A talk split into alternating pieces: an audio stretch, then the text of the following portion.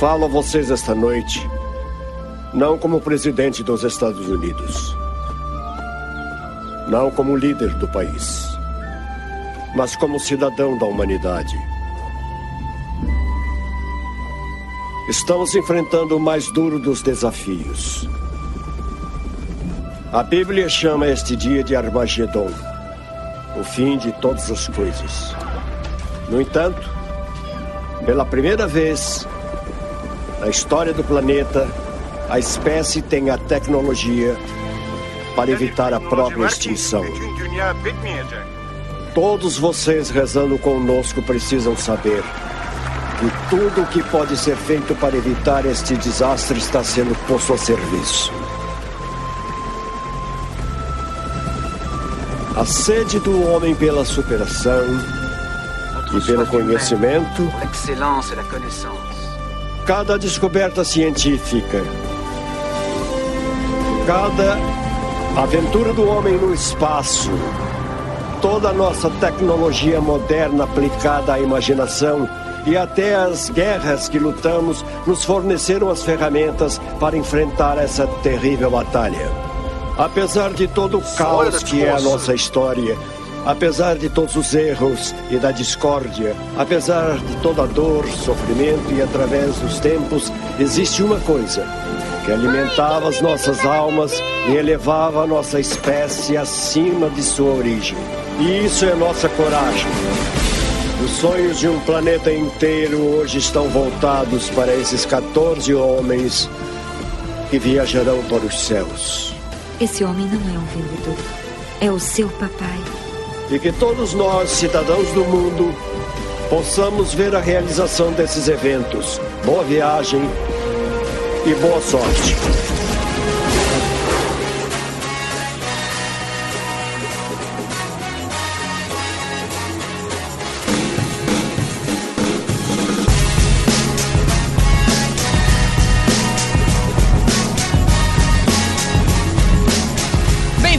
Senhores, a mais um podcast para falar sobre filmes e séries de TV. Nós somos os podcastinadores. Eu sou o Gustavo Guimarães e estocando galões de água, latinhas de atum e pilhas Duracell, estamos Rodrigo Montaleão. Fala pessoal, aqui é o Rod e eu já sobrevivi a dois fins do mundo, hein? Que vem o terceiro. É, fodão. Quais É, foram 99, 99, que esse é o ano 2000, o Ah. bug do milênio, e 2012, pô, tamo aí. Verdade. Tu é velho, hein?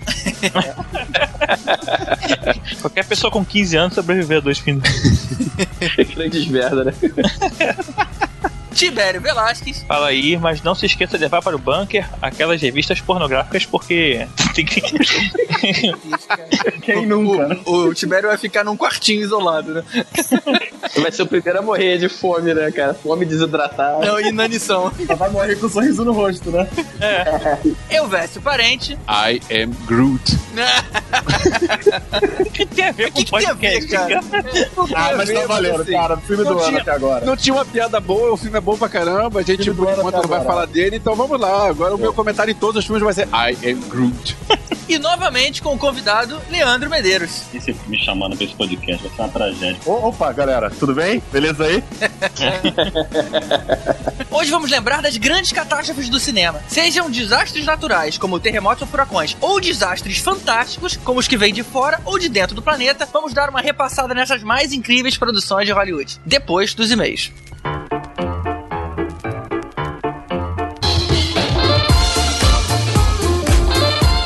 Então, Tibério, quais são os dois e-mails que a gente vai ler hoje?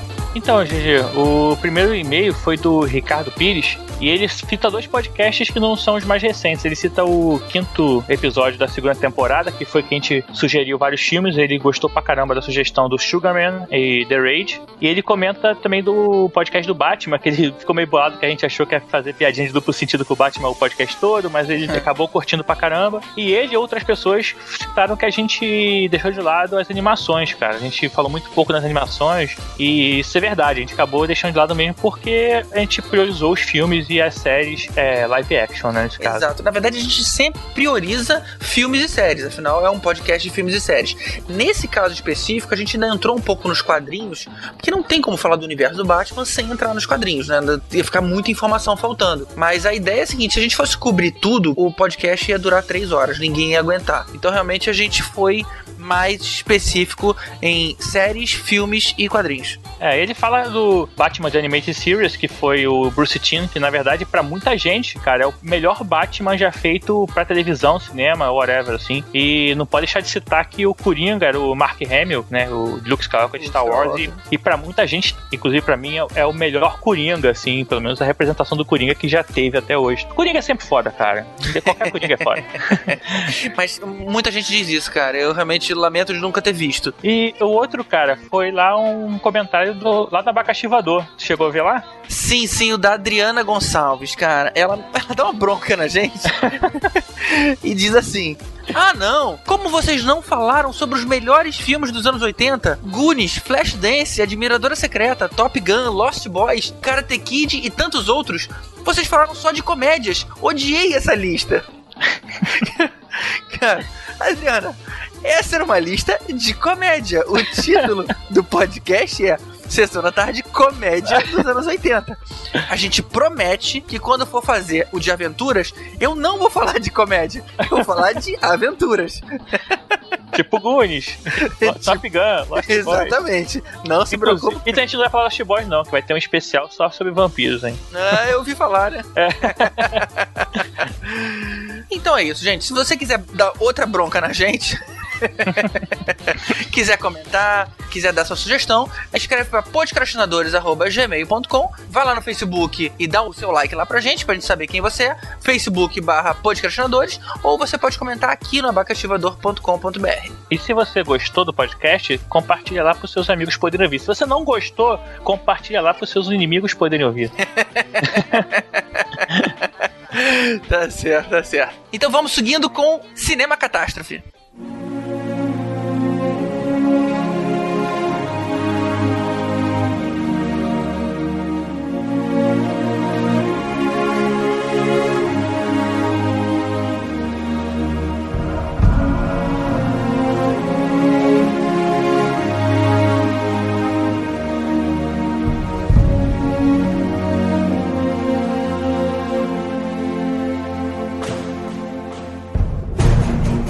Começar, como a gente sempre faz, definindo o que a gente considera como catástrofe. Primeiro de tudo, a nossa lista envolve desastres que aconteceram durante o filme. Ou seja, filmes pós-apocalípticos podem sim dar um ótimo futuro programa, mas não hoje. A gente tirou também acidentes de menor proporção, como Sobrevivente dos Andes, por exemplo. Menor proporção pra você, né, Gustavo?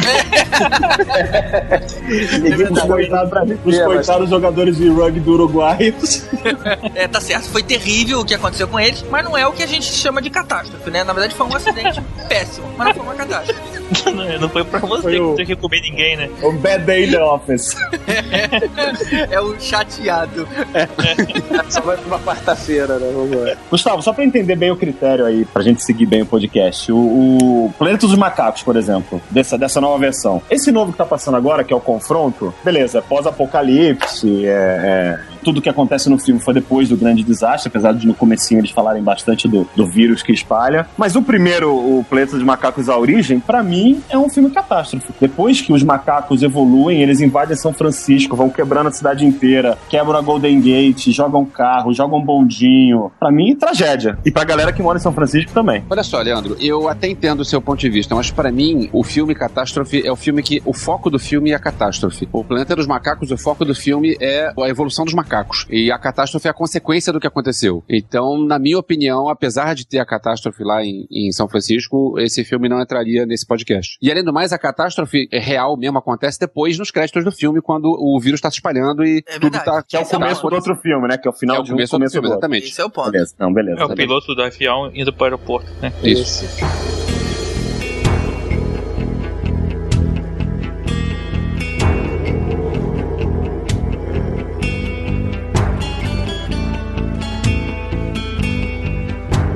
começar então falando daqueles filmes lá dos anos 70 que a gente via na televisão. Gustavo, antes de falar dos filmes da, da década de 70, eu recebi aqui da minha fonte para assuntos de TV aqui, o Márcio, que participou do podcast de Batman. Ele mandou uma nota aqui para mim falando de, de uma novela brasileira da Globo, que foi uma, uma novela catástrofe, uma novela chamada Anastácia, Mulher Sem Destino, de 1967, que era uma novela normal, só que tava indo muito ruim de audiência, como essa última novela da Globo aí antes do Império. e ao invés deles diminuírem a novela para começar logo a outra, eles decidiram fazer uma catástrofe. Fizeram um terremoto gigante na novela e mataram todos os personagens, todos, sobraram só quatro. E eles recomeçaram 20 anos depois com esses quatro. Você vê que naquela época o nego tinha culhão, né? Pra fazer essas coisas.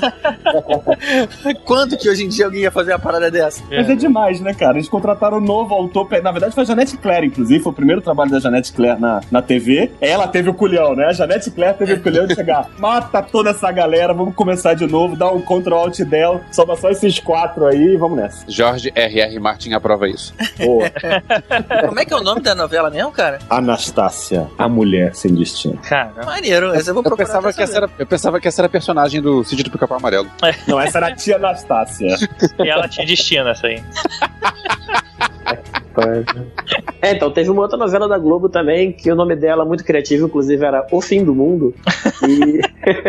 Bem e literal. pa- pois é, passou em 96. Na verdade, foi, foi quase uma minissérie, né? Não chegou nem a ser novela, né? Porque foram 35 capítulos só, mas eles consideraram como novela, do Dias Gomes, inclusive, que escreveu. E falava exatamente disso. Tinha até aquela música do Paulinho Mosca na abertura lá do Meu amor, o que você faria se isso ali restasse esse dia? E, de, e era isso, era sobre o fim do mundo, né? Aqueles coisas, efeitos toscos e tal. Você chegou a ver? Eu lembro da propaganda passando, mas eu me deu trabalho, cara. Eu acho que essa novela, ela, ela tem um quê dessa nova- essa minissérie da Globo que tá tendo agora. Quer dizer, tá tendo agora, ela foi cancelada também porque não deu muito certo, pelo menos eu não achei graça nenhuma, que era como aproveitar o fim do mundo. O mundo ia acabar e aí era a história de um cara e uma mulher, assim, na expectativa de que ia chegar o fim do mundo. O que, que eles iam fazer? Acho que começou com um quadro, acho que no Fantástico, não lembro, e acabou virando uma série. Acho que essa novela, se eu me lembro dessa O Fim do Mundo, ela também era meio assim. Você, é tipo, era o episódio final que era o fim do mundo, era a grande catástrofe, assim, e a galera, como é que a galera ia enfrentar esses dias finais até o, o grande cataclisma lá que ia destruir a Terra. Ah, que interessante, cara. Maneiro. Foi até, assim, foi filmada em maquete e tal na época. Assim, na época foi, caraca, que legal. A, sé- a cena final da novela, não sei o que, muito Mas bem o feito. mundo acabou nego arregou e inventou uma salvação? Não, acabou. Acho que, ele- acho que eles fizeram uma maquete mesmo, fizeram lá. Só não lembro se morreu todo mundo, não lembro muito bem desse detalhe, mas eu lembro que tinha uma cena. Deve ter uma, morrido, né? É, eles mundo fizeram uma maquete, eles fizeram uma maquete, toda uma sala cenográfica era um décimo do, do tamanho de uma cidade real e depois fizeram aquela porra toda. né? Caramba, custou dinheiro então. Talvez sim, não, não sei dizer quanto, mas deve ter custado.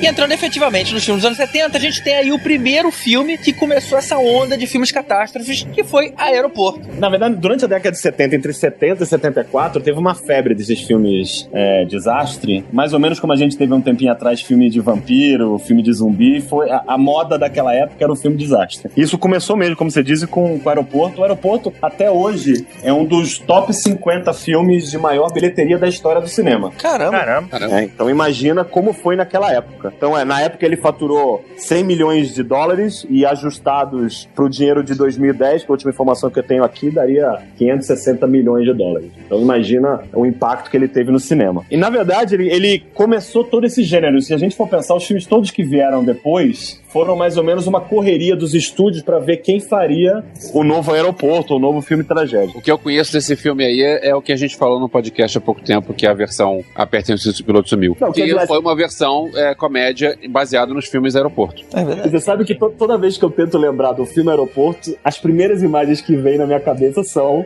do Aperta o Cinto Piloto Sumiu. Não tem como você não lembrar, né? Da mulher inflável como piloto, os caras fazendo fila pra estapear a mulher, entendeu? É, não tem, não tem. É, isso, realmente. E tem uma outra coisa interessante também do aeroporto, que tem um link do aeroporto com desse filme com o Brasil, né? Que mais ou menos é um, é um pouco daquela maldição dos filmes tragédia, né? Um, um do, o avião que foi usado na filmagem, depois do filme, foi vendido pra Transbrasil, a velha Transbrasil.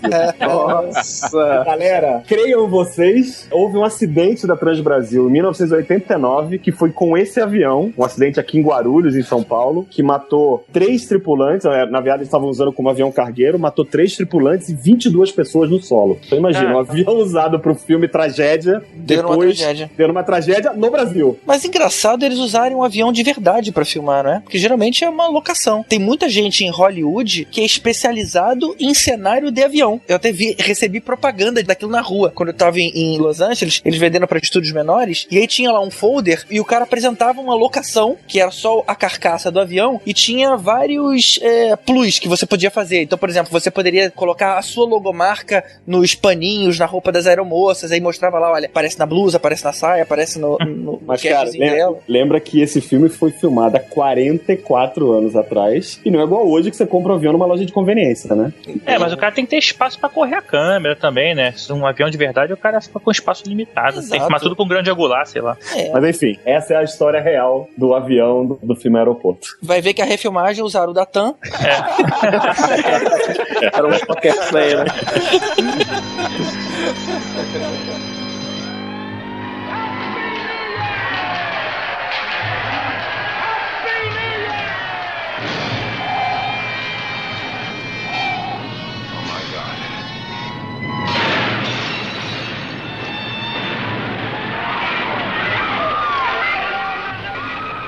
O filme Catástrofe seguinte, aí tentando se valer desse sucesso de público que foi o aeroporto, veio o Destino de Poseidon, que na verdade era uma catástrofe agora na água, que uma onda gigantesca virava o navio. Eu lembro, cara, de ver esse filme na Globo com meu pai e eu fiquei extremamente surpreso. Eu, eu diria que foi o primeiro filme catástrofe que eu me transportei pra dentro do filme, não literalmente falando, claro, mas eu lembro muito bem quando a- aquela cena, quando eles viram o navio e fica um tempo com aquele grande salão parado, cara, que as pessoas estavam lá em cima e tava todo mundo meio que se entendendo. E aí um cara, que se eu não me engano era o Gene Hackman, eu acho. O cara começa a falar assim: gente, olha só, vai entrar água a qualquer momento, a gente tem que sair daqui. E todo mundo falava: não, não, vamos ficar aqui, vai vir ajuda, daqui as coisas vão acontecer. E o cara falou: não, gente, vai entrar água, vamos subir. E aí, logicamente, começa a vir água pra tudo quanto era, a galera começa a morrer. E eu com, aquela, com aquele olhar de assustado, que eu devia ter, sei lá, uns 10 anos de idade, e vendo aquela grande tragédia. Esse foi um filme que me marcou bastante. Tem uma cena muito marcante logo antes disso, que é aquela que o cara tá pendurado no, na mesa e aí vira de cabeça pra baixo e ele cai. Eu lembro que isso passava no É. era propaganda da televisão. Era da O propaganda. cara até. caído. Ah! E sabe uma coisa que é estranho você ver hoje? Que o capitão do navio era ninguém menos que Leslie Nielsen, cara, fazendo um personagem sério. Então a gente olha para hoje pro cara e você começa a rir. Ele tá fazendo um filme de tragédia e você começa a ficar, bom, tô esperando a piada, onde é que vem? Mas o Leslie Nielsen, como capitão do navio, é óbvio que o navio ia afundar, né? Pô, e a cena que ele continua, sabe? Ele não é salvo, ele fica de propósito lá na, na cabine foi maneiro. Ele, ele, tipo É. assim, ó, eu, eu vou morrer junto com o navio porque é assim que tem que ser. Tirando o cara do Costa Concórdia, né?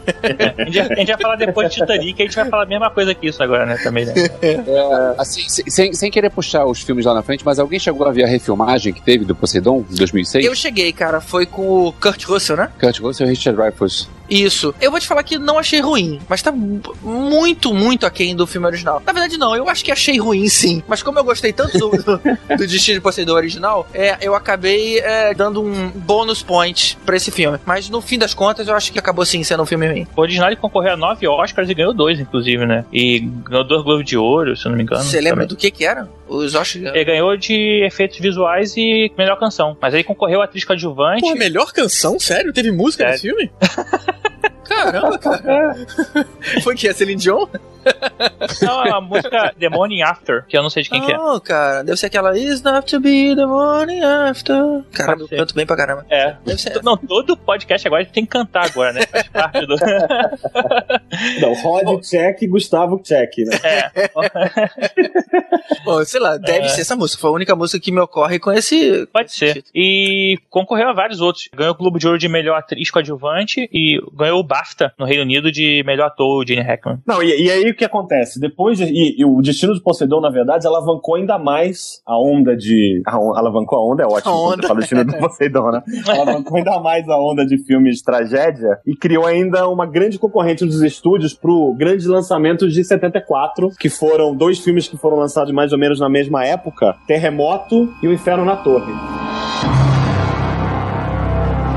E teve inclusive uma curiosidade do. Algumas curiosidades do terremoto, na verdade, teve também uma guerra de casting nesses dois filmes, Pra ver qual dos filmes que conseguia juntar o maior elenco de estrela de Hollywood. E tinha uma grande concorrência entre os dois. Por exemplo, eles tentaram, o, o Terremoto tentou pegar, por exemplo, o Steve McQueen e o Paul Newman, mas o Inferno na Torre já tinha assinado com eles antes, então eles não participaram de um filme e participaram do outro. Terremoto foi do Mário Puzo, né? O roteirista que fez o primeiro draft do roteiro, o filme teve 11 drafts de roteiro, foi o Mário Puzo, que depois, que todo mundo conhece pelo Poderoso Chefão. Aliás, todo mundo conhece pelo Poderoso Chefão e pouca gente conhece como roteirista do Superman, né? Superman 1 Tá e 2 também. brincando, Mário Puzo foi Superman, é. Superman? É. O primeiro, aquele de 78. O- e o 2 também, um e o 2. Ele foi um dos roteiristas, né? Naquela época, é, o roteirista não tinha tanta importância quanto tem hoje, né? O produtor tinha muito mais importância, o diretor e menos o roteirista. Mas ele foi um dos. Então ele fez o primeiro draft, depois ele saiu pra tocar os projetos dele, mas tem a mão dele ali no, no Terremoto também. Depois ficou muito famoso por esses outros, outros filmes. E aí o filme que fala sobre o terremoto na cidade de Los Angeles, que foi um filme de um certo sucesso, mas ele, no final, perdeu feio pro Inferno na Torre, que é um considerado hoje um dos melhores filmes, Inferno na Torre, de filme de tragédia. Falando no elenco do, do Inferno na Torre, o Steve McQueen e o Paul Newman, eles tinham,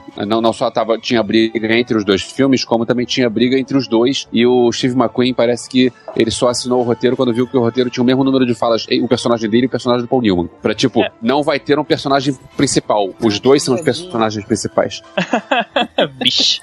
Não, e parece que eles tiveram que fazer filmagem extra pra garantir que tinham as mesmas linhas, porque tava no contrato. Ah, Foi uma não. picuinha. Foi um filme de homem do cacete, cara. Caramba, pra você ver, cara, como é que tem eh, e tem gente totalmente o contrário. O Walter Matthau, cara, ele tava acompanhando as filmagens, não- ele não tava no roteiro do terremoto, e tinha uma cena que era pra ter um bêbado lá no fundo. E ele falou, cara, deixa eu fazer esse bêbado. Só que o cara era o Walter Matthau. O cara, não, cara, não vou fazer isso, você é só um bêbado. Não, cara, deixa eu fazer aqui. Aí, ou seja, ele não tem fala, ele é um bêbado no fundo do bar que cai, e no fim das contas, na hora dos créditos, ainda escreveu Walter, e aí o nome original dele, que é Walter um nome qualquer desse aí. Mas, ou seja, é, o cara só queria participar, cara. Você vê que como é que são os egos, né? Um tem muitos e outros não tem nenhum. E tem uma outra coisa interessante também sobre o Inferno na Torre, é, também um pouco de mercado, foi o filme que inaugurou também uma, uma espécie de associação que hoje em dia acontece bastante entre estúdios, que quando eles vão fazer uma grande produção que envolve, obviamente, um risco financeiro, porque se não dá certo, hoje em dia as grandes produções, você pode até quebrar um estúdio, se não for um estúdio gigante, e muitos estúdios hoje se combinam para produzir e depois dividem os lucros, e na verdade é muito, muito mais para dividir o risco do que dividir os lucros.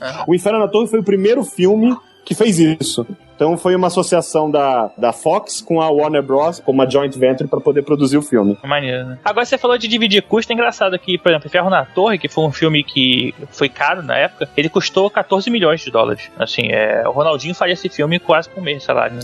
Pois é, terre- terremoto foi 7 milhões, cara. Olha só. É, Isso- não, e eles ganharam 10 vezes mais ou menos o valor, né? Só que enquanto um custou 14 milhões e ganhou 116 milhões, o outro custou 7 e ganhou 70 milhões, né? Então é mais ou menos 10 vezes o valor de custo, e que era um valor baixo. E quando que um filme que ia custar 7 milhões, né? Hoje em dia 7 milhões é, só o marketing. Verdade. E o Inferno da Torre ganhou vários Oscars também. Eu revi agora Inferno na Torre pro, pro podcast. É, o filme ainda funciona, os efeitos especiais ainda funcionam, e só que tem algumas coisas do filme que, que não perderam a validade. Um deles é a roupa e, os- e os- o visual das pessoas que você olha aqui e pensa, cara, assim, não, não, não, não rola. Agora o que eu achei mais bizarro é que tem uma cena, não sei se vocês lembram, que o, eles pegam um helicóptero pra ir salvar, e aí vão de 10 em 10. Aí vai o primeiro grupo de 10, e aí duas mulheres saem correndo na direção do helicóptero, e aí o helicóptero explode.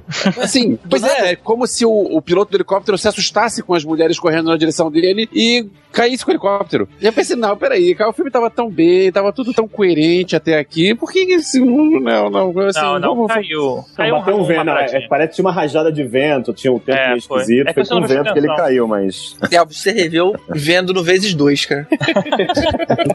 Só pro podcast, né? Ele viu 10 filmes em 3 horas. Hoje, gente, tem uma informação E- e mais- importante. Desculpa, só pra matar o Inferno na Torre, o Roger Ebert, que é, era, né, morreu ano passado, pra mim o maior crítico de cinema da história, pra ele, o Inferno na Torre era o melhor filme dessa leva de, dos filmes de, de desastre da década de 70. E é engraçado que ele, ele fez um comentário no review dele, que eu tava dando uma olhada também no podcast, o review dele sobre o filme, e ele falava assim, cara, é um filme que me faz feliz que eu não vivo no topo do, de um edifício. Eu acho que todo mundo que mora acima do sétimo andar saiu coçando a cabeça desse filme. Também tem mais uma coisa, assim, uma curiosidade pra falar pro, pra geração mais nova, geração bem mais nova. O desenho animado Carros da Pixar, o Relâmpago McQueen, é homenagem ao Steve McQueen, que é um dos atores principais. E tem Vocês mais uma disso? curiosidade também. Vocês- não sabiam disso, gente? Não, mas não liguei também. Não. Caguei, cara. O, o Steve McQueen gostava o de, meu de carro de corrida. seu de muito ibope do Inferno na Torre, cara. É, e, e Terremoto e Inferno na Torre tem uma outra curiosidade que a trilha sonora dos dois é assinada por um tal de John Williams. Tá brincando, sério? Cara, o John Williams fazia tudo naquela época, não tinha outro compositor também, não? E Continua Eu hoje. eu ia o cara concorre a três Oscars por ano. Não, hoje em dia é, é meio que Ziraldo, sabe? O cara só assina no final e o estúdio dele faz tudo por ele. Eu até falar isso, o GG que ficou impressionado que o Destino de Poseidon ganhou o Oscar de melhor canção, o Inferno na Torre também ganhou o Oscar de melhor canção. Não, eu, eu só não lembrava de música no, no filme do Poseidon, sabe? É, é- é tipo a Titanic, né, cara? Se a gente pegar todos esses filmes, você- a gente vai fazer uma referência com, com filmes recentes, né? Tipo Ferro na Torre, a gente vai fazer com 11 de setembro, com filme e tal, mas... É, aquela questão clássica, né? Hoje em dia as ideias já acabaram. Vai ser sempre alguma inspiração que já existiu. Aquela atração da Disney é baseada no, no filme Worst Cake ainda existe? O Terremoto? Tá aí, né? Boa pergunta. Era onde aquilo? Era em qual Era parque? no, Era, era na MGM. é, no, que agora é Hollywood Studios. né? Eu acho que ele faz parte agora de um, de um brinquedo que engloba tubarão, terremoto, acho que é tudo junto agora, né? Juntaram esses filmes velhos num brinquedo só. Eu lembro que você tava num, num trenzinho, de repente, aí eh, começa a tremer tudo, cai uma, um caminhão-pipa, explode, né? Você sente aquele Trenzinho calor. não, cara, é o metrô, cara. Era um metrô. Ah, não é verdade, é o metrô. Mas ainda verdade. tem isso, ainda tem isso sim. É legal esse brinquedinho, cara, né? Da Disney é o do trenzinho do terremoto. Do metrô é o da Universal, que é aquele que é apresentado pelo holograma do Christopher Walken. Ah, tá. Tem também um que você até interpreta lá os personagens, eles fazem montagem, ensina como É o do Christopher Walken. Esse aí é da Universal. É isso eu participei. Aí chamaram assim, quem quer participar? Eu levantei a mão. Ai, sério, eu, eu sempre fujo nessa hora. Eu sempre participo, eu me amarro. Não, só, só pra fechar o John Williams, o cara concorreu a 41 Oscars já. Nada mal. É, nada mal.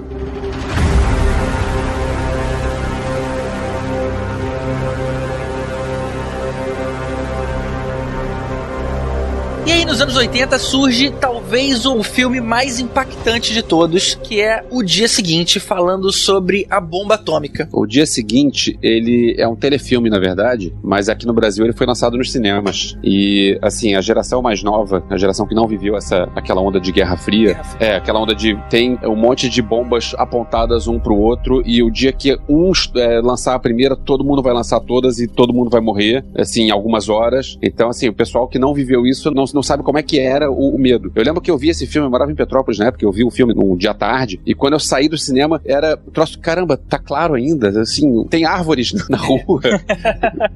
Porque vida, era né? um troço assustador. Pois é, era um troço assustador. Eu revi o filme pro podcast, não revi o filme no, no avançado, não, revi o filme de verdade.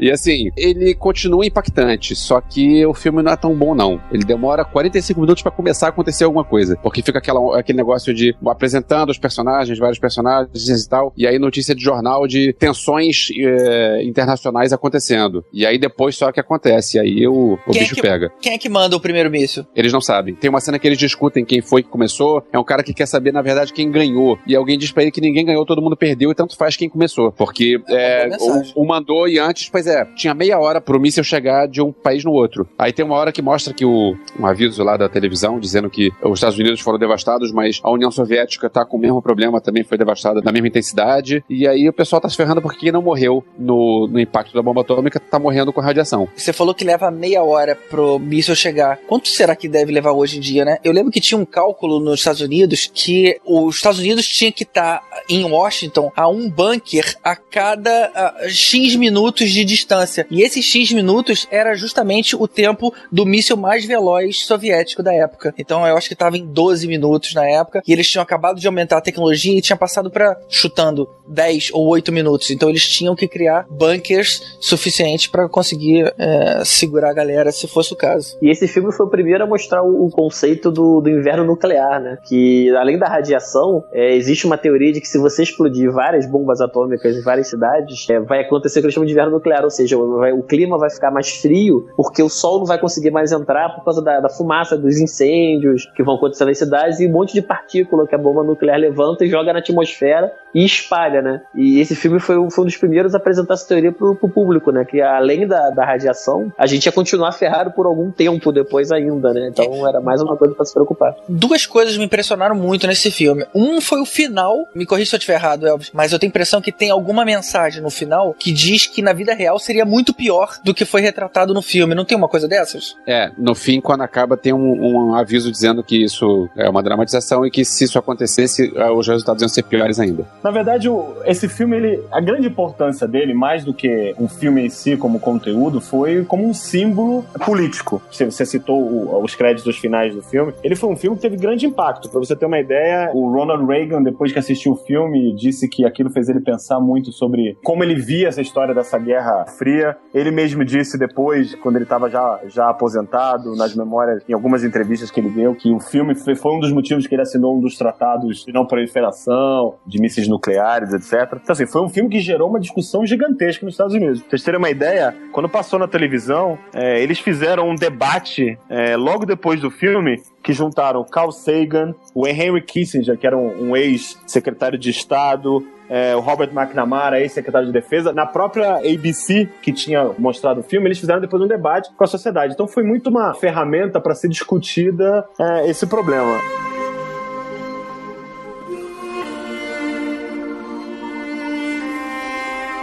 Afinal, foi uma grande propaganda política, não do governo, mas da sociedade, né? Da, da imprensa, da televisão, que influenciou, inclusive, o governo. Então, assim, acho que foi, foi um símbolo. E, e até como espectador, eu também vi como Elvis o filme. Eu te digo que todos esses filmes de desastre, que eu fiquei mais aterrorizado É. foi esse. Eu era criança, mas a gente, quando era criança nessa época, se falava muito dessa história de guerra nuclear. E, assim, aquele filme. Ele coloca na tua frente o maior temor que a sociedade tinha naquela época, né? E sem contar que também tinha o Marrone careca ali também, que dava uma chocada. Pra quem não acompanhou, era o cara, o protagonista do Locademia de Polícia. É, realmente não, não tem como explicar pra geração que não viveu os anos 80 como é que era esse medo que, que rolava no ar de vai acontecer essa guerra, a gente só não sabe que dia. Mas vai acontecer e tá pra acontecer a qualquer momento. Você imagina essa história que todo mundo hoje teme o problema da- do clima, que vai descongelar o Polo Norte, vai ter inundação, vai acabar o mundo por causa se a gente não cuidar melhor da natureza, essa história toda. Só que é uma coisa que não vai acontecer amanhã, né? Vai acontecer algum pros nossos filhos, netos, etc. Imagina esse medo por uma coisa que pode acontecer daqui 15 minutos, Exatamente. amanhã, daqui uma semana. Então, assim, era esse o 15, medo. minu- 15 minutos não, 30 minutos. É, 30 minutos. e agora, isso a gente aqui no Brasil, né? Imagina o cara que morava em Los Angeles, em Washington, o medo É, que esse cara tinha. Eu lembro que tinha um papo que a- as bombas que iam ser só para o hemisfério norte, então a gente não ia sofrer com a guerra, a gente não ia morrer na, na hora. A gente, aqui no Brasil, iria morrer com esse inverno é, Nuclear. nuclear que o, Nuclear. o Roger falou, porque o, ia vir a fumaça radioativa e a gente ia se ferrar ao longo do tempo, enquanto o pessoal lá ia morrer rapidinho, a gente não, a gente ia demorar um tempão pra morrer. Eles iam ser obliterados, a gente ia morrer de câncer. Por aí. É, a gente ia curtir uma onda de primeiro mundo, pelo menos, que não tem É. fim, né? Na verdade, o único mundo, né? Provavelmente. A gente ia ser a, a potência mundial durante aí, sei lá, dois anos. E uma curiosidade, o, o filme, o The Day After, ele até hoje ele é considerado o telefilme, ou seja, o filme feito diretamente para televisão de maior audiência da história. Ele foi lançado pela ABC e ele foi visto por mais de 100 milhões de pessoas. É. Maneiro. E o pessoal lá na época não via muito televisão mesmo. Não, de repente é porque teve outros lugares, não, não vai ver que não foi só aqui no Brasil que lançaram no cinema. Ah, sim, pode ser, né? Tá contando Pois tudo. Televisão, recorde de ter filmes para televisão. É, filmes feitos para a televisão. É porque hoje o nego baixa muito, né? Não tem como contar mais. É, filmes feitos para televisão. né? É isso aí. E, Gustavo, antes de sair da década de 80, só pra. Tem uma coisa que fica na minha cabeça, assim. Por que, que será que a gente gosta tanto desses filmes filmes de desastre, né? O que, que isso desperta na gente? O que, que vocês acham aí, galera? É, eu acho que é a sensação de viver a, a experiência que não- a gente não queria viver de verdade. a gente vê pelos olhos, né, de outra pessoa a merda acontecendo. É, eu acho que, tipo assim, isso vai muito na, na, na mesma questão, por exemplo, que me faz hoje ver, gostar de um filme de terror. Me coloca numa situação que eu não viveria normalmente. O que, que eu ia fazer se, sei lá, se tivesse um, um apocalipse zumbi? O que, que eu ia fazer se de repente tivesse um maremoto? Ou se eu soubesse que o mundo ia acabar amanhã, sabe? É, de certa forma, entre aspas, divertido você pensar nisso. Deixa eu testar a minha. Por mais que você nunca conseguisse prever realmente o que você ia acabar fazendo, mas imaginar é minimamente interessante. É, Eu acho que o ser humano tem uma curiosidade mórbida intrínseca, cara. É o mesmo motivo pelo qual você tá passando por um acidente na rua e você não consegue desviar o olho, cara. Você, mesmo não sabendo que é errado, você vai dar aquela olhadinha de rabo de olho procurando ver o que aconteceu, ver se acha o cara morto. A gente faz isso, cara. É o trânsito do acidente, né? O trânsito É, do acidente. Gente, Então, assim, eu acho que é uma curiosidade do ser humano mesmo. É, tá relacionado ao nosso medo de morrer mesmo, imortalidade, né? Acho que é isso. Além disso, tem outro fator que eu tava pensando quando eu tava revendo esses filmes de catástrofe, que é, é, às vezes você tá vendo um filme da raiva porque eles fazem de tudo pro mocinho sobreviver, e não, nesses daí não tem essa história não, se o mocinho tiver que morrer, vai morrer. Então vamos lá. Você torce, né? Pelo desastre. Você pode torcer pelo mocinho, mas assim, não é uma torcida que você sabe que vai se dar bem no fim. Não, é um negócio que você não sabe. desastre. Você não sabe se vai, se vai dar certo ou não. Inclusive, os mais legais, a gente até pode falar disso depois, tem alguns filmes sobre isso. Os mais legais são exatamente quando os mocinhos morrem, né? Porque tem muito filme que o cara quer dar um jeito de salvar o É. mocinho, aí o filme fica um filme merda por causa disso, né? Tem uma coisa interessante também da- das catástrofes, cara. As catástrofes são eventos bonitos, assim. São interessantes de ver. Um vulcão em erupção é uma parada muito foda de você ver. Um tornado é uma parada muito foda, assim. É um evento muito foda de você ver. Então você quer ver aquilo. Você não quer estar lá, mas você quer ver. É o, e ver é o bom e velho disaster porn. é É. exatamente. Disaster porn. Isso aí. Talvez a gente pense isso porque a gente não tá acostumado a na- nada disso, né? Talvez um ciclone lá pro americano não seja nem um pouco legal. E pro Eu- japonês, idem, né? É bonito, não é assim, não é, é uma merda. Você vê nevasca é uma parada, porra, enche o saco. Já tive em mês de nevasca, você tem que ficar, tomar cuidado pra caralho pra dirigir devagarinho, não sei o que, mas é bonito pra caralho. E Você vai fazer o quê? Não? Os gringos vão fazer um filme sobre os políticos brasileiros e a gente não vai achar nenhuma graça. E não é bonito de se ver, cara. A gente não acha, eles vão achar. Eu acho bonito de depende. ver. Por eles no meio de uma catástrofe, a gente vai gostar, pô. É verdade. É, é verdade.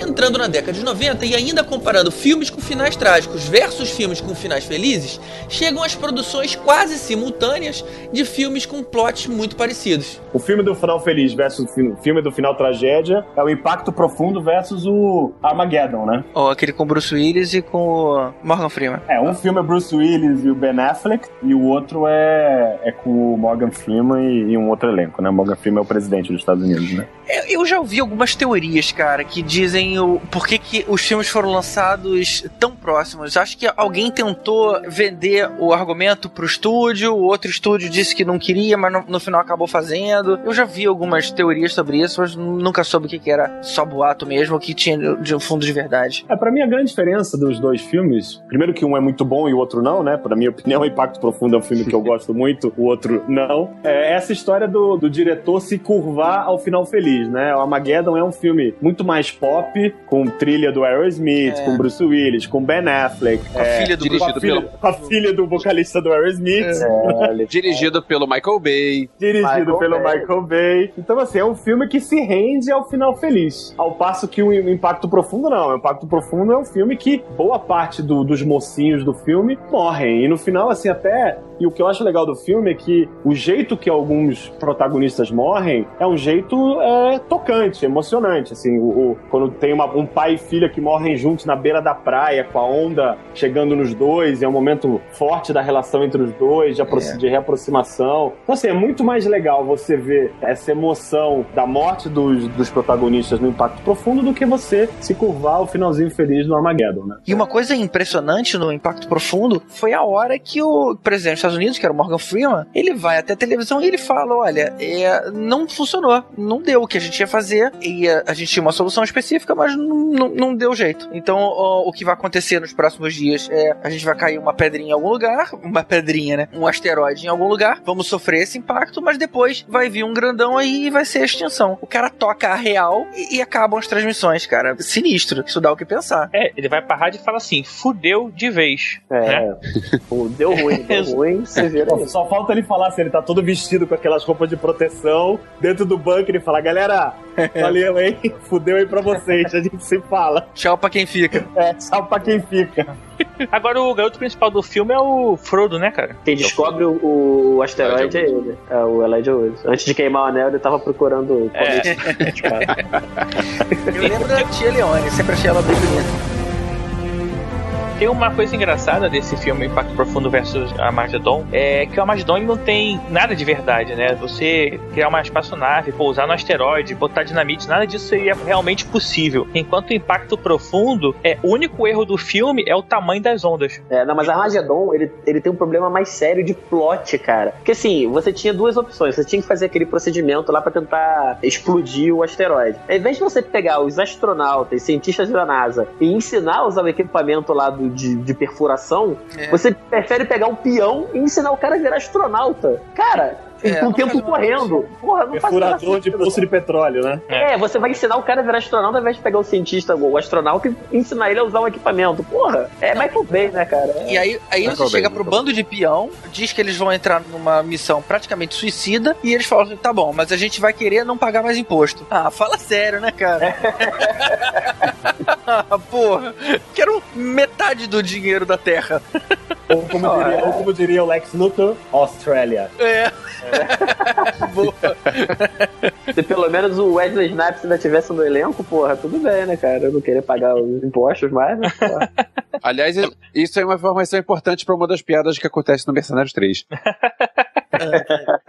Mas é, realmente também gostei mais do Impacto Profundo, vou votaria nele. É um filme melhor, com certeza. É, tem- se bem que o outro tem a Liv Tyler, né? Sei lá. É. Já ganhou automaticamente pontos, né?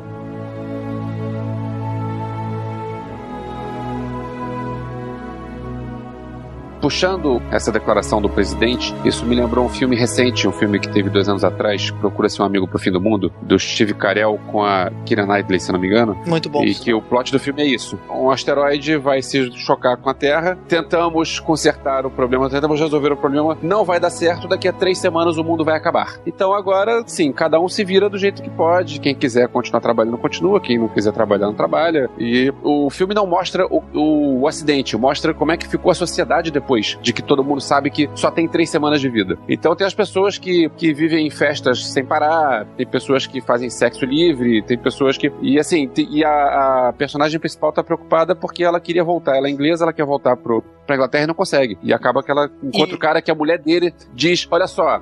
Fui, porque eu não gosto de você, eu gosto do outro cara, então tô indo, com- tô indo embora com outro cara. E o cara fica sozinho, e eles ficam naquela de o acompanhador, tipo, e agora? Vai acabar, a gente não tem pra onde ir. Nessa última hora, quem fica com ele é a Kira Knightley, né? Pois é, exatamente. É aquele, é aquele beijo da meia-noite. O cara, na hora zero, o cara dá um beijo, pronto, Ele, explodiu ele- ele olha pro lado na meia-noite e é a Kira Knightley. Esse filme só vai decepcionar quem quer ver a catástrofe em si, porque não mostra. O filme acaba quando, quando a- o mundo acaba. Spoiler, Mas o cara. Trailer- do filme. Não, mas o trailer não, não Tem um diálogo. vende dessa forma, cara, né? Você, se você vê o trailer, você, você entende que é um drama. Não tentou usar o, o fim do mundo como gancho de ação, não. O fim do filme traz um dos diálogos que eu acho mais românticos que eu conheço, que o, a mulher chega pro cara e fala, eu queria ter te conhecido há mais tempo, e ele fala, a gente se conheceu na hora certa. Aí ela diz, mas foi tão pouco tempo. Aí ele disse, nunca seria tempo suficiente. Ah, só que bonitinho. Maneiro. O, de, rapaz, Kira Knightley. o diálogo romântico mais profundo foi que o, o meu tio disse pra minha tia que ela falou assim: Te amo. Aí ele falou: Eu te amo pra caralho. Eu, eu sei que depois, depois de ouvir esses papos eu tenho que ouvir de novo The Raid, porque assim, precisa subir a testosterona. Então, vambora. Muda de filme.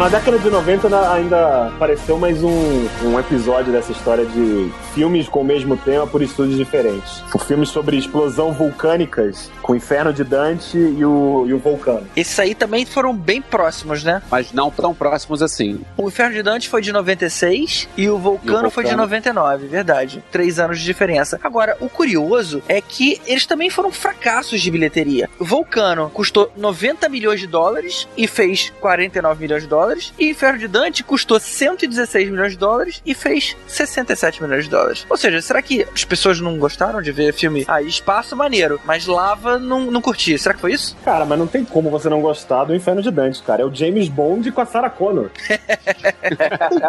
não Mas tem é, como, eu- é fantástico isso, cara. Eu particularmente gostei. Vulcano, eu fiz questão de rever pra tentar lembrar e, e por que que ficou tão pouco marcado na minha memória. E cara, é um filme, um filme muito ruimzinho. Eles passam o filme inteiro tentando fazer um desvio da lava que tá vindo, aí eles derrubam um prédio pra conseguir virar a lava pro mar, sabe? Mas perdem tanto tempo numa coisa pequena. Se, se caísse o prédio ali, a lava ia pros lados, cara, ia passar por dentro dos prédios. Foi, foi bobo. A construção, o roteiro foi bem fraquinho. Já o Inferno de Dante, ele tem uma, uma preocupação com o roteiro mais interessante. Ele tem uma narrativa mais devagar, ele apresenta melhor os personagens. Tudo bem que ele tentou fazer aí uma, uma parada romântica entre os dois, que eu acho que não combina com um filme de ação como esse. Pelo menos o Vulcano não, não tentou juntar o Tommy Lee Jones e a Anne Hatch, até porque ela não queria aceitar, né? É, mas, mas o Inferno de Dante, ele se preocupou muito mais com o roteiro, ou seja, ele trouxe uma galera pra dar consultoria, ele apresentou equipamento verdadeiro. Na hora que eles mostravam as cenas, ah, isso aqui é um osciloscópio que mede tal coisa. Aquele equipamento existe. Eles usavam termos técnicos verdadeiros. Então, ou seja, ele teve essa preocupação muito mais interessante do que o Vulcano que falou, ah, cara, dane-se, rola aí essa ação e continua filmando. Se você estivesse esperando um documentário, seria realmente bem legal isso. Mas a química do Pierce Brosnan com a, com a Linda Hamilton funciona também bem melhor do que, como você falou, né? Do Tom Lee É. Jones com a Anne Hatch.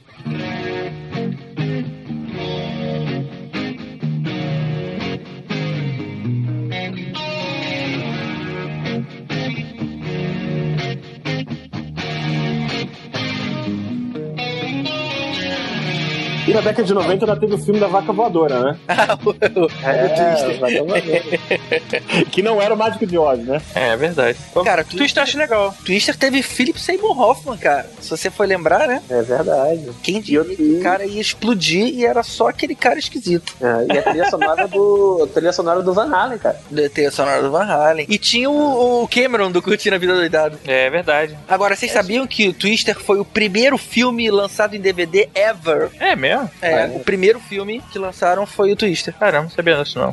É, é outro que também tem brinquedo na, na Universal, né? Pelo menos tinha, né? Não sei mais hoje.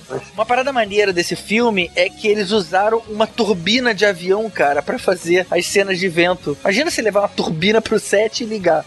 Cara, Tem outra coisa maneira que, assim, não só Van Halen, como, se eu não me engano, eles correm atrás de tornados ouvindo Deep Purple. é, não lembro. ah, maneiro, não lembro não. Pô. Pois é, Deep Purple. Mas Twister tem uma coisa interessante porque é, existem documentários que são feitos que parecem até bastante com o filme, que são galeras que são caçadores de tornados mesmo, né? É. Eles ficam É. filmando e tal. É o filme é baseado nisso, né, na verdade. É uma parada meio maluca, né, cara? Assim que tu vai. Não, esse filme, de todos os filmes de catástrofe que a gente tá falando até agora, esse foi o que se preocupou mais com o realismo. Eles tinham dois consultores que eles cobravam uma taxa de 100 mil dólares por semana e ficaram lá durante toda a produção. O filme levou 95 dias pra ser filmado e eles, eles ficaram lá o tempo inteiro, dando as dicas, dizendo o que, que era possível, o que, que não era. Sinistro. Mas, Então foram eles que falaram que uma vaca podia voar no. É, provavelmente. cara, tu- Agora que bom- tubarão que bom que pode não foi- voar, vaca. Pois é, eu ia falar isso. Que bom que não é hoje em dia, que senão ia ter tubarão voando.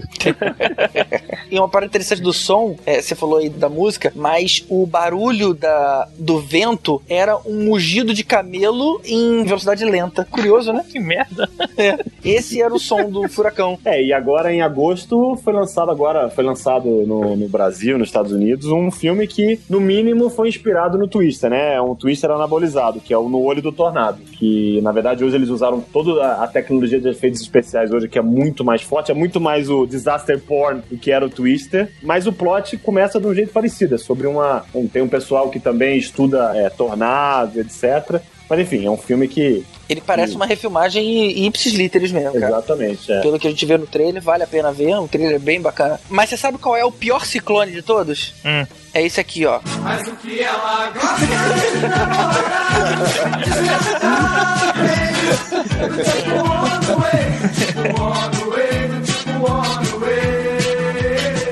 É, e fechando a década de 90, a gente tem aí talvez o que seja o mais famoso do não só dessa década, como talvez todos que a gente vai falar hoje, que é o Titanic, né? Isso. Titanic foi praticamente um documentário.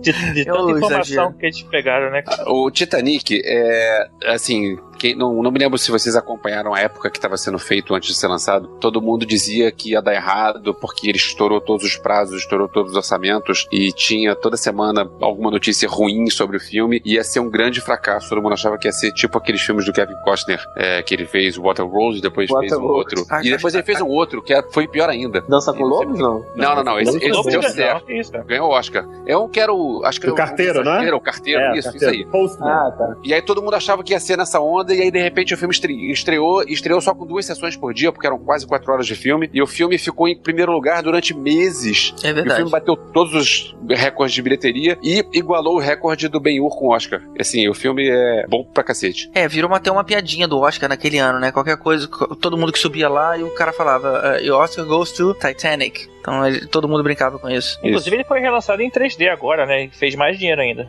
Não satisfeito. Isso. Alguém viu, James, cara? eu vi. James Cameron aprendeu com George Lucas como relançar o mesmo filme e ganhar mais dinheiro. Mas ficou bom, cara, a versão em 3D dele? Cara, eu não sou fã de 3D. Eu vi porque eu ganhei um ingresso. Foi lá no IMAX. Assim, Hum. é, eu acho, acho que não, sei lá, nenhum, nenhum, filme vale 3D. Eu, Eu- eu Não, aí igual- exagera, não. né? Nenhum Não, é mas galera, exagero. Mas na boa, eu não consigo escapar do 3D, cara. Eu papo uma outra hora também, mas incrível como eu também não gosto de 3D, mas não consigo escapar. Você é obrigado a assistir no 3D. Não, cara, tem filmes que só podem ser vistos em 3D. Tipo, o Hugo Cabré é um filme pra ser visto em 3D. E só Avatar, o Avatar é obrigado a ver O em 3D. Avatar é e um incrível, outro, pra mim. É. O, o último Homem-Aranha mas- foi bom pra você ver em 3D também. E o Hugo, cara, o Hugo ele foi feito pra ser em 3D. Você rever os filmes, os primeiros filmes criados pela humanidade em 3D, cara. Eles transformaram. primeiros filmes de ficção criados pela humanidade, né? Porque antes já tinha os documentários do Irmãos Lumière. Mas vamos É, mas- voltar ao Titanic? É, mas eles fazem homenagem ao trem chegando à estação, mas tudo bem, vamos lá. Agora, a gente falou de Twister, que é um ano antes, e, é, a gente falou de Armagedon, que, que é um ano depois, inclusive. Cara, Titanic dá um banho em termos de, de, de efeitos em todos eles, né, cara? Acho que foi realmente É. um marco do, do cinema. É. Mas Novamente. isso porque eles tentam. Eu acho que o, o James Cameron aprendeu e começou a tentar usar o máximo de coisas reais. Na hora que mostravam como a- as filmagens eram feitas, os caras estavam em piscinas tão grandes, cara, que os caras estavam praticamente no mar. A piscina O- era tão grande que era um mar aquilo lá. O James Cameron construiu um barco quase do tamanho do Titanic para dentro do- de uma piscina gigantesca para ir afundando aos poucos. Então, assim, aquilo lá era um, um cenário gigante que estava sendo afundado. Pois é, aí, aí fica mais fácil, sabe? Não tem, não é, não é aquela parada, ah, pô, ficou toscão esse efeito. O cara simplesmente gastou mundos e fundos e, e refez a parada. Tirando a- aquela a porta que dava para que cabia os dois, o é É, tirando aquilo, né? Mas a É, gente o já falou é. de Disney esse. É. É, e a velhinha filha da mãe lá que guardou a parada e não contou pra ninguém também. Não, e E jogou fora filme- depois, é. Filha da puta, né, mano? Também o filme funciona que não foi só pelo impacto da história dos desastres, você querer ver é, todos os efeitos especiais e, e como você se portaria, como você se veria naquela situação. É um filme com uma história de amor, com dois atores que tiveram uma super química. Foi um filme que explodiu o Leonardo DiCaprio. É, enfim, acho que juntou muito as duas coisas, né? É um filme muito legal de, de desastre, de catástrofe, baseado em fatos reais, mas que também tem uma historinha legal, tem um romance legal, entendeu? Tem uma trilha sonora pegajosa, é, que até hoje você Ótimo. lembra do filme Ótimo. e a, e e a trilha sonora te assombra, né? Porque você não consegue esquecer daqueles gritinhos da Whitney Houston cantando uma música. Não, né? Celine Dion. Opa, Celine Dion cantando a música. Celine Dion. Mas de qualquer jeito, o Whitney Houston é o mesmo estilo de musiquinhas que te assombram, né? Agora, o que você falou do, do Titanic, que a gente gosta não por causa dos efeitos, mas por causa da história, é um paralelo que eu faço muito com Gravidade, que todo mundo aqui eu acho que gostou, mas eu fui um dos que criticam muito o filme, que o que eu senti falta em Gravidade é exatamente tudo que teve de resto do Titanic sem ser o, o acidente em si. Que é exatamente isso, é toda a história, o desenvolvimento de personagem, o plot. É, eu costumo até fazer essa brincadeira, se Titanic fosse filmado como é o filme Gravidade, a gente ia começar com a Rose conhecendo o o Jack, e o Jack ia morrer com 15 minutos de filme, e o resto do filme todo ia ser a Rose tentando fugir do barco que tava afundando. Quer dizer,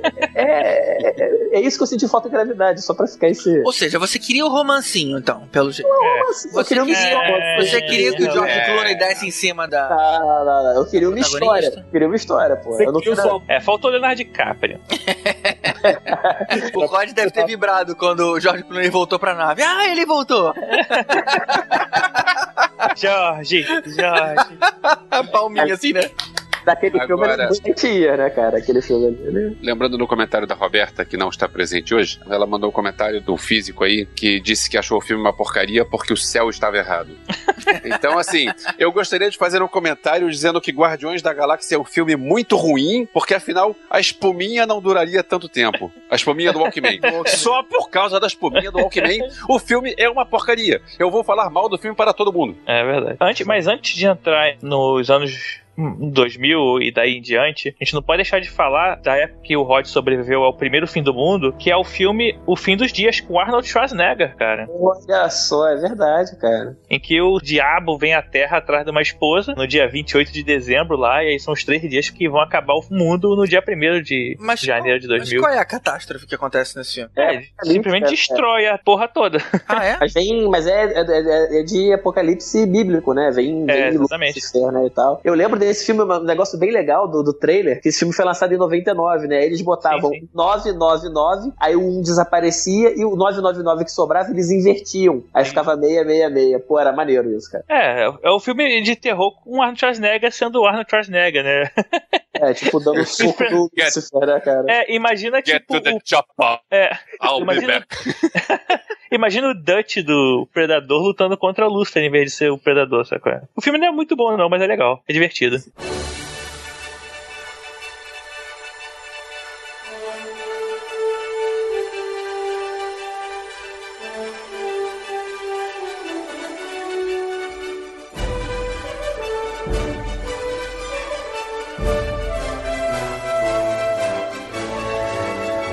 E também, antes de sair da década de 90, também teve mais. Acho que o, o segundo filme que marcou essa história de filme da década de 90 é o filme mais patriotada da história do cinema, feito por um alemão, que é o Independence Day. É, Independence Day. Esse alemão é o Roland Emmerich, que hoje em dia tem muita gente que não gosta dele, muita boa parte da crítica não gosta dele. Realmente ele faz um monte de coisas exageradas demais, mas hoje em dia eu diria que é o maior nome do cinema catástrofe contemporâneo, porque o cara fez o Independence Day em 96, o cara fez Godzilla, o cara fez o Dia Depois da Manhã, o cara fez 2012. E assim, goste ou não dos filmes do cara, filmes bons ou não, o cara tá aí até hoje fazendo filmes catástrofe. Independence Day foi um filme que ele chamou muita atenção pelos efeitos especiais, né, cara? Eu lembro que na época, assim, eu vi os documentários, assim, realmente as cenas dos desastres, é, a explosão da Casa Branca é sensacional, aquilo. Não, não teve alguma coisa com o Rio de Janeiro também, na época? Eu lembrava de ter. Não, esse é outro É filme. 2002, No- é o no 2002. 2012. Não, teve um papo sim, porque eles iam colocar aquelas naves que tem uma cena no fim que aparecem várias naves Em vários que- lugares que- do mundo. quebrando. Pois é, tinha uma nave é, ao lado do Pão de Açúcar, só que disseram que graficamente não ficou tão bom, então eles limaram. Eu não sei se chegaram, se chegou a vazar alguma, alguma imagem ou se foi a, a notícia, mas É. eles iam fazer uma nave caída ao lado do Pão de Açúcar, É, assim como acho- tem uma ao lado das pirâmides. Não lembro. Whatever, não teve, então.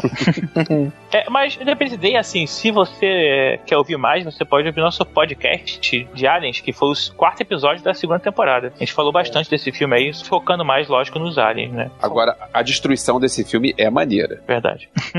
É, o filme em si, não, assim, tem um monte de coisa que você pensa, é, assim, derrubar a nave com vírus, é, o cara pegar lá, o Will Smith dar um soco na cara do, do alien, é. Mas, agora, a destruição é maneira. Ah, o filme pipoca é legal, cara. Eu acho que eu super recomendo, assim, acho muito bem legal. Outro dele que também teve muita cena bacana de destruição foi o Dia Depois da Manhã, que foi E depois de... da manhã é aquele que tem um quê de Planeta dos Macacos, que tem a metade de uma Estátua da Liberdade, assim, no meio do gelo, é esse? É, o dia depois É, da manhã é aquela é. que o gelo vem como se fosse um vento, né? Ele vem Ah. rapidamente descendo, vai congelando as coisas quando vai passando. É, É o frio, o frio é o monstro. O frio é, É, o o frio, é frio. o monstro.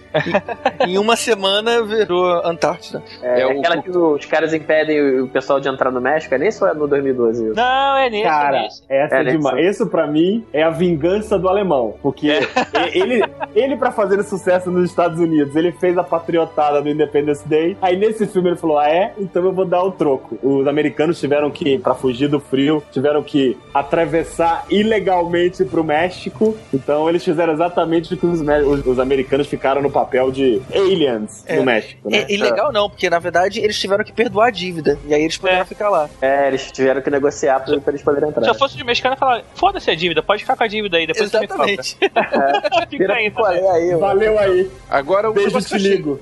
O negócio que eu achei esquisito nesse filme foi o, o hemisfério norte todo ficar congelado, mas o hemisfério sul ainda ficar na boa. É, isso tinha alguma explicação lógica ou, ou é simplesmente aquela história de furo de roteiro? Acho que Ah, tem a ver com a cara. rotação da Terra, né, cara? O eixo da Terra ter mudado e aí acabou que aconteceu isso. Mas Ah, assim, seria bom pra gente. A, gente. a gente ia virar uma superpotência, pensa bem. Sim, sim. Cara, nesse filme o nego fugia do, do, do gelo fechando a porta, cara. É isso. Fugia do monstro, né? Era o monstro. Porra, cara.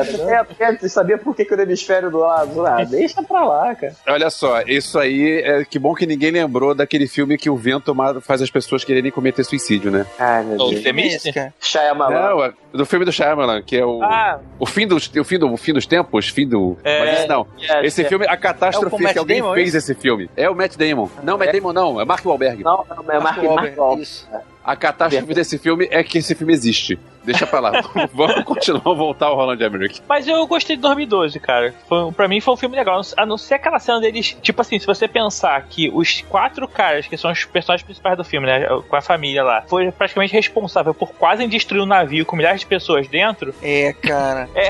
Isso foi, isso foi muito bizarro. Os caras quase colocaram tudo a perder. É, cara, por causa de. O cara pra poder entrar pelos fundos do navio, né? Assim, pô. Não, Na aquela, verdade- aquela sequência toda foi ridícula, deles entrando escondido, passando pelo, pelo. Cara, não rola aquilo ali, cara. Na verdade, os filmes do Roland Emmerich são legais, só que sempre tem aquele negócio de é, tirando aquele, é, tirando, porque assim, é, ou então quando nesse mesmo 2012 tem uma hora que o que o, o cara tá levantando o avião e o chão tá caindo. E aí o cara sobe, sobe, sobe, sobe, sobe, sobe e o chão continua caindo. Cara, você tá no avião, o avião tá subindo. Como é que você continua subindo tanto e ainda não Cai. saiu do chão? Cara, eu Pô, sempre mas acho aquela- que nos filmes, nos filmes desse cara, o roteiro é escrito pelo estagiário, cara.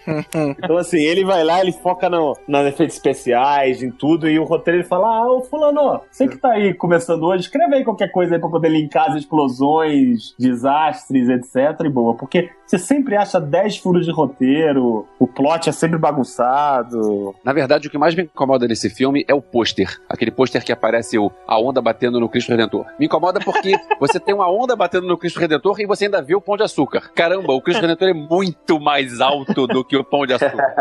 Segundo, que o Cristo Redentor tá de lado. Como assim o, o, o tá de lado? E, e terceiro, que a onda vem do fundo da Bahia. Cara, a onda tinha que vir do outro lado, tinha que vir do alto mar. Cara, já fizeram tanta coisa pior com o Rio de Janeiro no cinema, cara. É, Realmente Aí- o Elvis é, é um velho chato, cara. Aí não faz o pôster do Rio, o cara fica, tá vendo? Não fez o pôster do Rio, vê. Pô, tá- Mas aquele não é o Rio, porque assim, o Pão de Açúcar e o não tem a mesma altura, é, não. bom. Tá bom, é. Agora, uma coisa que eu gostei do 2012 foi a, a solução que eles deram, né? Você construir uns mega navios, tanque. E fazer isso dentro de uma montanha. Eu achei isso do cacete, cara. Porque, assim, é- era naturalmente o lugar mais protegido que eles podiam construir o negócio. E aquela sacada, né? Tipo, se a água chegar até aqui, é, se não chegar, a gente tá tranquilo. Se chegar, a gente faz o que eles fizeram, né? Abre as comportas e sai o naviozinho na água. É, é uma solução que você pode até pensar que poderia acontecer no, no mundo real mesmo, cara. Sei lá, cara, você cavar uma montanha não deve ser algo muito fácil, né? Cara, ele tava com o dinheiro das pessoas mais ricas do mundo ali, né? Tipo, é- é- era aquilo ou nada, cara. Então. Pensa bem, nunca nega guardar essa informação sigilosa, cara. E com certeza, quantidade de gente que precisa de dinheiro pra poder construir o navio ia ter que vazar a informação uma hora. O nego não ia conseguir manter o segredo. é, sei, mas eu achei Agora, legal, o, o, o problema do Roland Emmerich é que ele tem um problema do Steven Spielberg, aquele negócio de família, né, cara? Ele tem, tem que botar aquele drama familiar, aquele nhenhenzinho, cara. Isso às vezes estraga o filme. Podia ser pior, cara. Podia depois que saíssem as, as caravanas, eles encontravam lá no Waterworld, encontravam o Kevin Costner e aí continuava outro filme bizarro.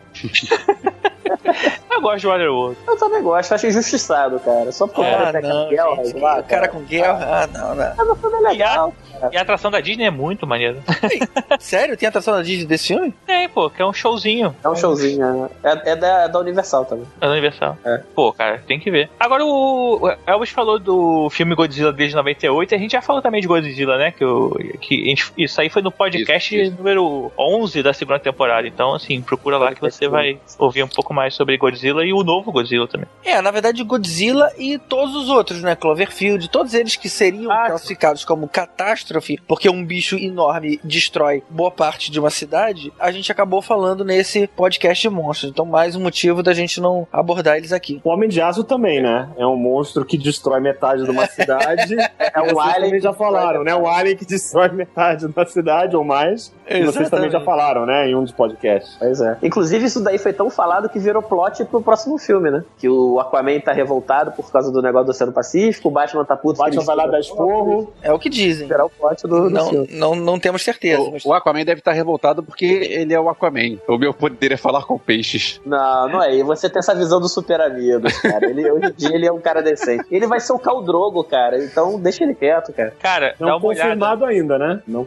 tá confirmado confirmado. ainda. tá Olha só, o Khal Drogo foi o Conan e não funcionou. Não por causa dele, por causa do filme, mas ele. É, então, se o filme for ruim, os Super Gêmeos eram melhores do que o Aquaman. Não, mas isso é o Aquaman de super amigos. Esquece essa visão, cara. E também o lápis de olho é- sai na água, né? Então não vai ter problema que não vai ter lápis de olho do Conan e do, e do. Cara, é, quem gosta de Robot Chicken, dá uma olhada no especial da DC, eles zoam muito o Aquaman.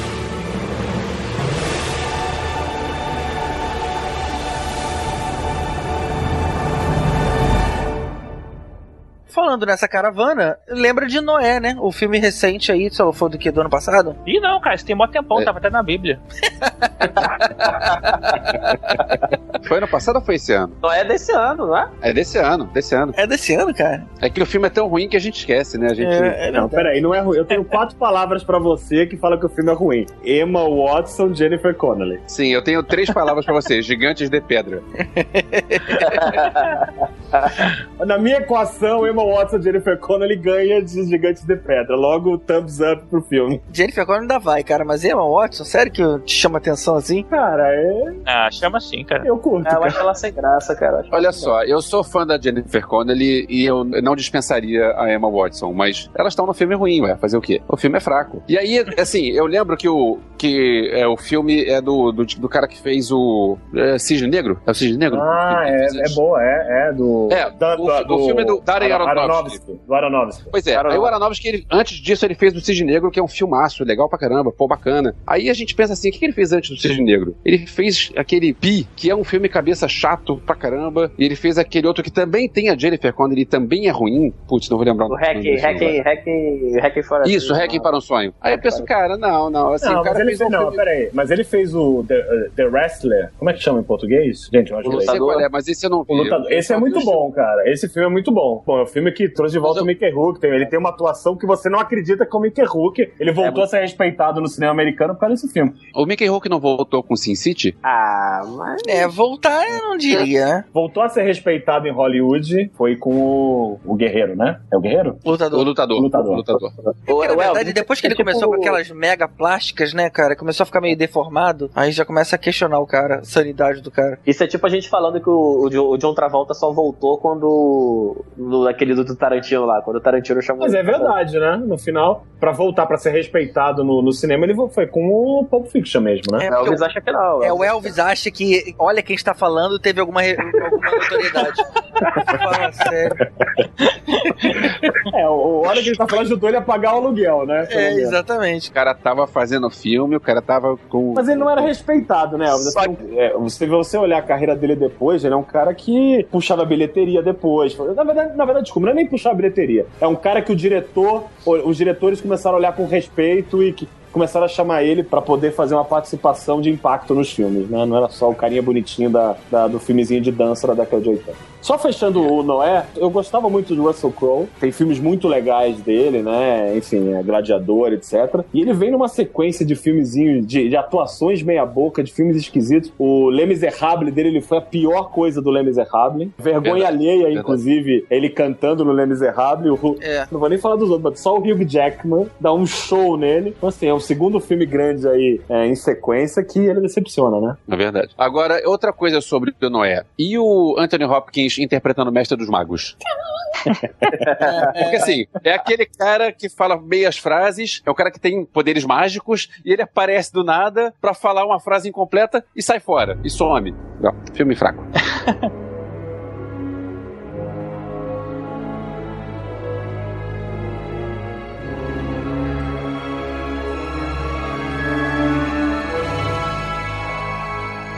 Cara, um filme que eu revi ontem, foi o último que eu revi pra gente fazer o podcast, foi aquele O Núcleo. Vocês lembram desse filme? Não é aquele que o- a galera tenta, tem que pisar no freio do no núcleo da Terra? É isso? É, não, É, que eles fazem uma mega é, broca gigante, não é? é, na verdade, o, o, Ah, não, tem que pegar no tranco. Tem que pegar no tranco, não é pisar no freio, tem Isso, que pegar no tranco. o núcleo do planeta parou de rodar. E aí, de repente, as paradas começam a acontecer, as, as pombas começam a morrer, as paradas meio bizarras. E aí vai uma nave lá pra baixo. Tipo aquele negócio, engata a segunda aí que a gente empurra é isso. Tem fazer a chupeta dar o tranco. né? É, é mais ou menos como aquele, aquele desenho animado dos Scratch da Era do Gelo, quando ele cai no. Quando, quando a nós cai no, no buraco e ele cai e ele tá no núcleo, no- lá, lá embaixo, no, no centro da Terra, ele começa a, a correr atrás da nós e o, o mundo começa a dividir os continentes. Vocês já vi, vocês viram esse desenho? Vocês não viram esse desenho? Eu vi, mas eu não lembro Cara, desses É um detalhes. curtinho que passava. Passava Isso. até no curtinho. É. Cara, pra, pra, pra mim o núcleo é o Armagedon ao contrário. O que eu gostei desse filme foi o- os atores. Na verdade, eu gosto muito do Aaron Eckhart. Sempre gostei dos filmes que ele faz. E daquela meio que sem gracinha, mas acabou funcionando, da Hilary Swank. O que só acha- ficou meio esquisito é que em algum momento eles ensaiam ali também um romance. E eu acho estranho isso, né? Esse cara tá salvando o mundo numa, numa missão praticamente suicida. E pronto, arruma um tempinho lá pra rolar um flerte. Essa parada que geralmente estraga um roteiro é é quando alguém tenta cair em tentação de fazer um romance. Quando é a Kira Knight, a gente perdoa, né? Mas quando a Rita Swank também, aí é furo de roteiro. É, é, a Hilary Swank Tipo é uma assim, boa atriz, mas é só boa atriz, né? O mundo ia acabar, cara. Caiu na rede é peixe. É, já que você tá aqui, né? É verdade, é verdade. Não tem tu, vai tu mesmo. Não tem Kira Knight, ele vai Rita Swank. Não tem Kira Knight, vai o Karate Kid 4. A Power Ranger rosa. Né? Não, a Power Ranger Rosa era outra. Rosa, Ranger Rosa era gatinha, pô. Era Amy Isso Jo não, Johnson. Isso, Amy é Jo Johnson. Isso. É que ela parece pra caramba, né? Com a maluquinha lá do. Não, não, não. Ela, é, não. ah, A ela é Swank muito mais bonita, cara. Ela é muito mais bonita. A Amy Jo Johnson parece com a Jennifer Garner quando ela era mais gordinha. Aí sim. Isso. Mas de qualquer forma, eu acho que o núcleo ele cai no erro de tentar também fazer um finalzinho feliz. Se eles fizessem aquele esquema, cara, a gente tá entrando aqui numa parada suicida, tipo Sunshine. A gente tá indo pra salvar o mundo. Deu errado, beleza. Vamos nos sacrificar porque a gente morrer mesmo, então pelo menos salva a Terra. Se eles tivessem essa cabeça, beleza. Ah, não, mas dá um jeito de tentar voltar, de tentar sair de lá de dentro. Aí pronto, aí começa a ficar bizarro.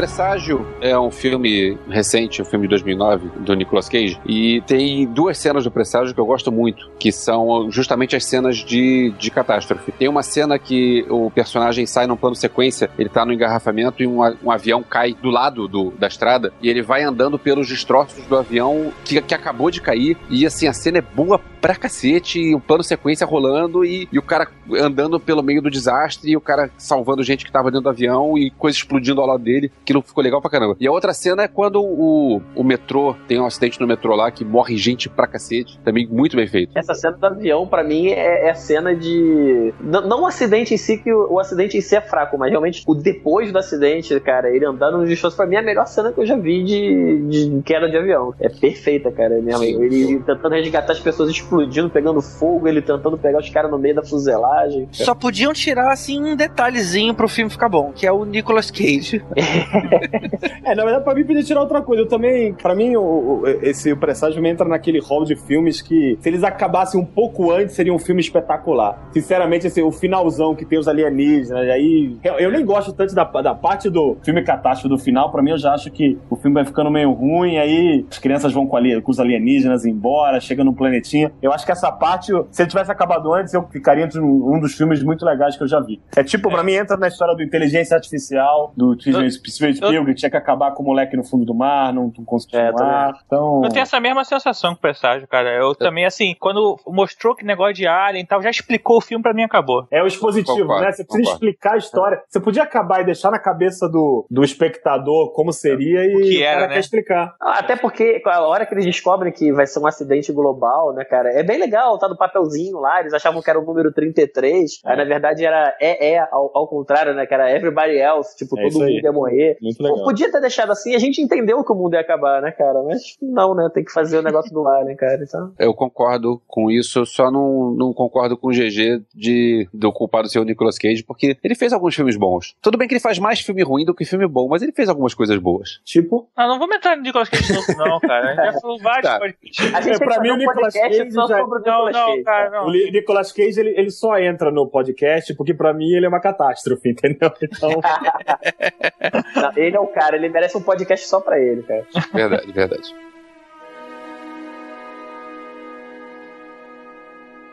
E em 2011 tivemos o Melancolia, que foi um filme, cara, melancólico. Vou te falar, cara.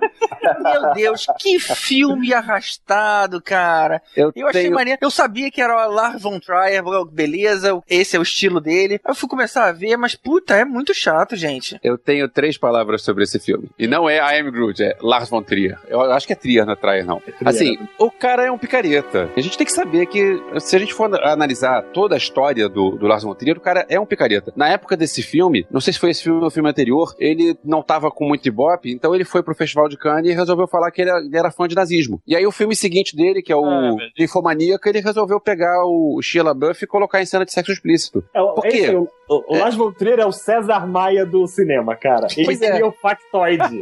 ele cria factoides. Aí o que acontece? O Melancolia é um filme que tinha uma ideia legal, que é, o, é um planeta que tá vindo na direção da Terra e vai se chocar com a Terra. Então, assim, é o, o mundo vai acabar. E só que é só isso a ideia, porque o cara não desenvolve. É. E aí, O que, que foi bom? É ele não ter evitado a catástrofe, na verdade, ela acontece nos primeiros 10 minutos de filme. Você vê o mundo se chocando com a Terra e tudo acabando. E depois ele volta um pouquinho antes, acho que uma semana antes, sei lá, e aí mostra o que aconteceu antes. Então, ou seja, você sabe que a parada vai acabar, beleza? Aquele medinho de final feliz some. Só, cara, que tudo acaba sendo tão arrastado. E olha que tem Kiefer Sutherland ali, tem a, Kirsten a Dunst. Mary Jean, é, a Kristen Dunst, que por sinal aparece nua, teve uma coisa boa, né, no filme. É, eu ia dizer que a única coisa boa que tem no filme é isso. É a Kirsten Dunst pelada. É, que por sinal não faz diferença alguma, não entendi aquela cena dela pelada ali. É uma cena de nudez gratuita, ué. Nada contra a cena cara. de nudez gratuita. É, O cara vive disso, cara. O factoide, cara. O cara vive de, de usar essas coisas, cara. Não tem que ter plot, pô. Mas vou te falar, cara, que festa de casamento chata da mulher, sabe? Tudo é muito chato, A, impressionante. parte, a primeira parte, que é a festa de casamento, ela se salva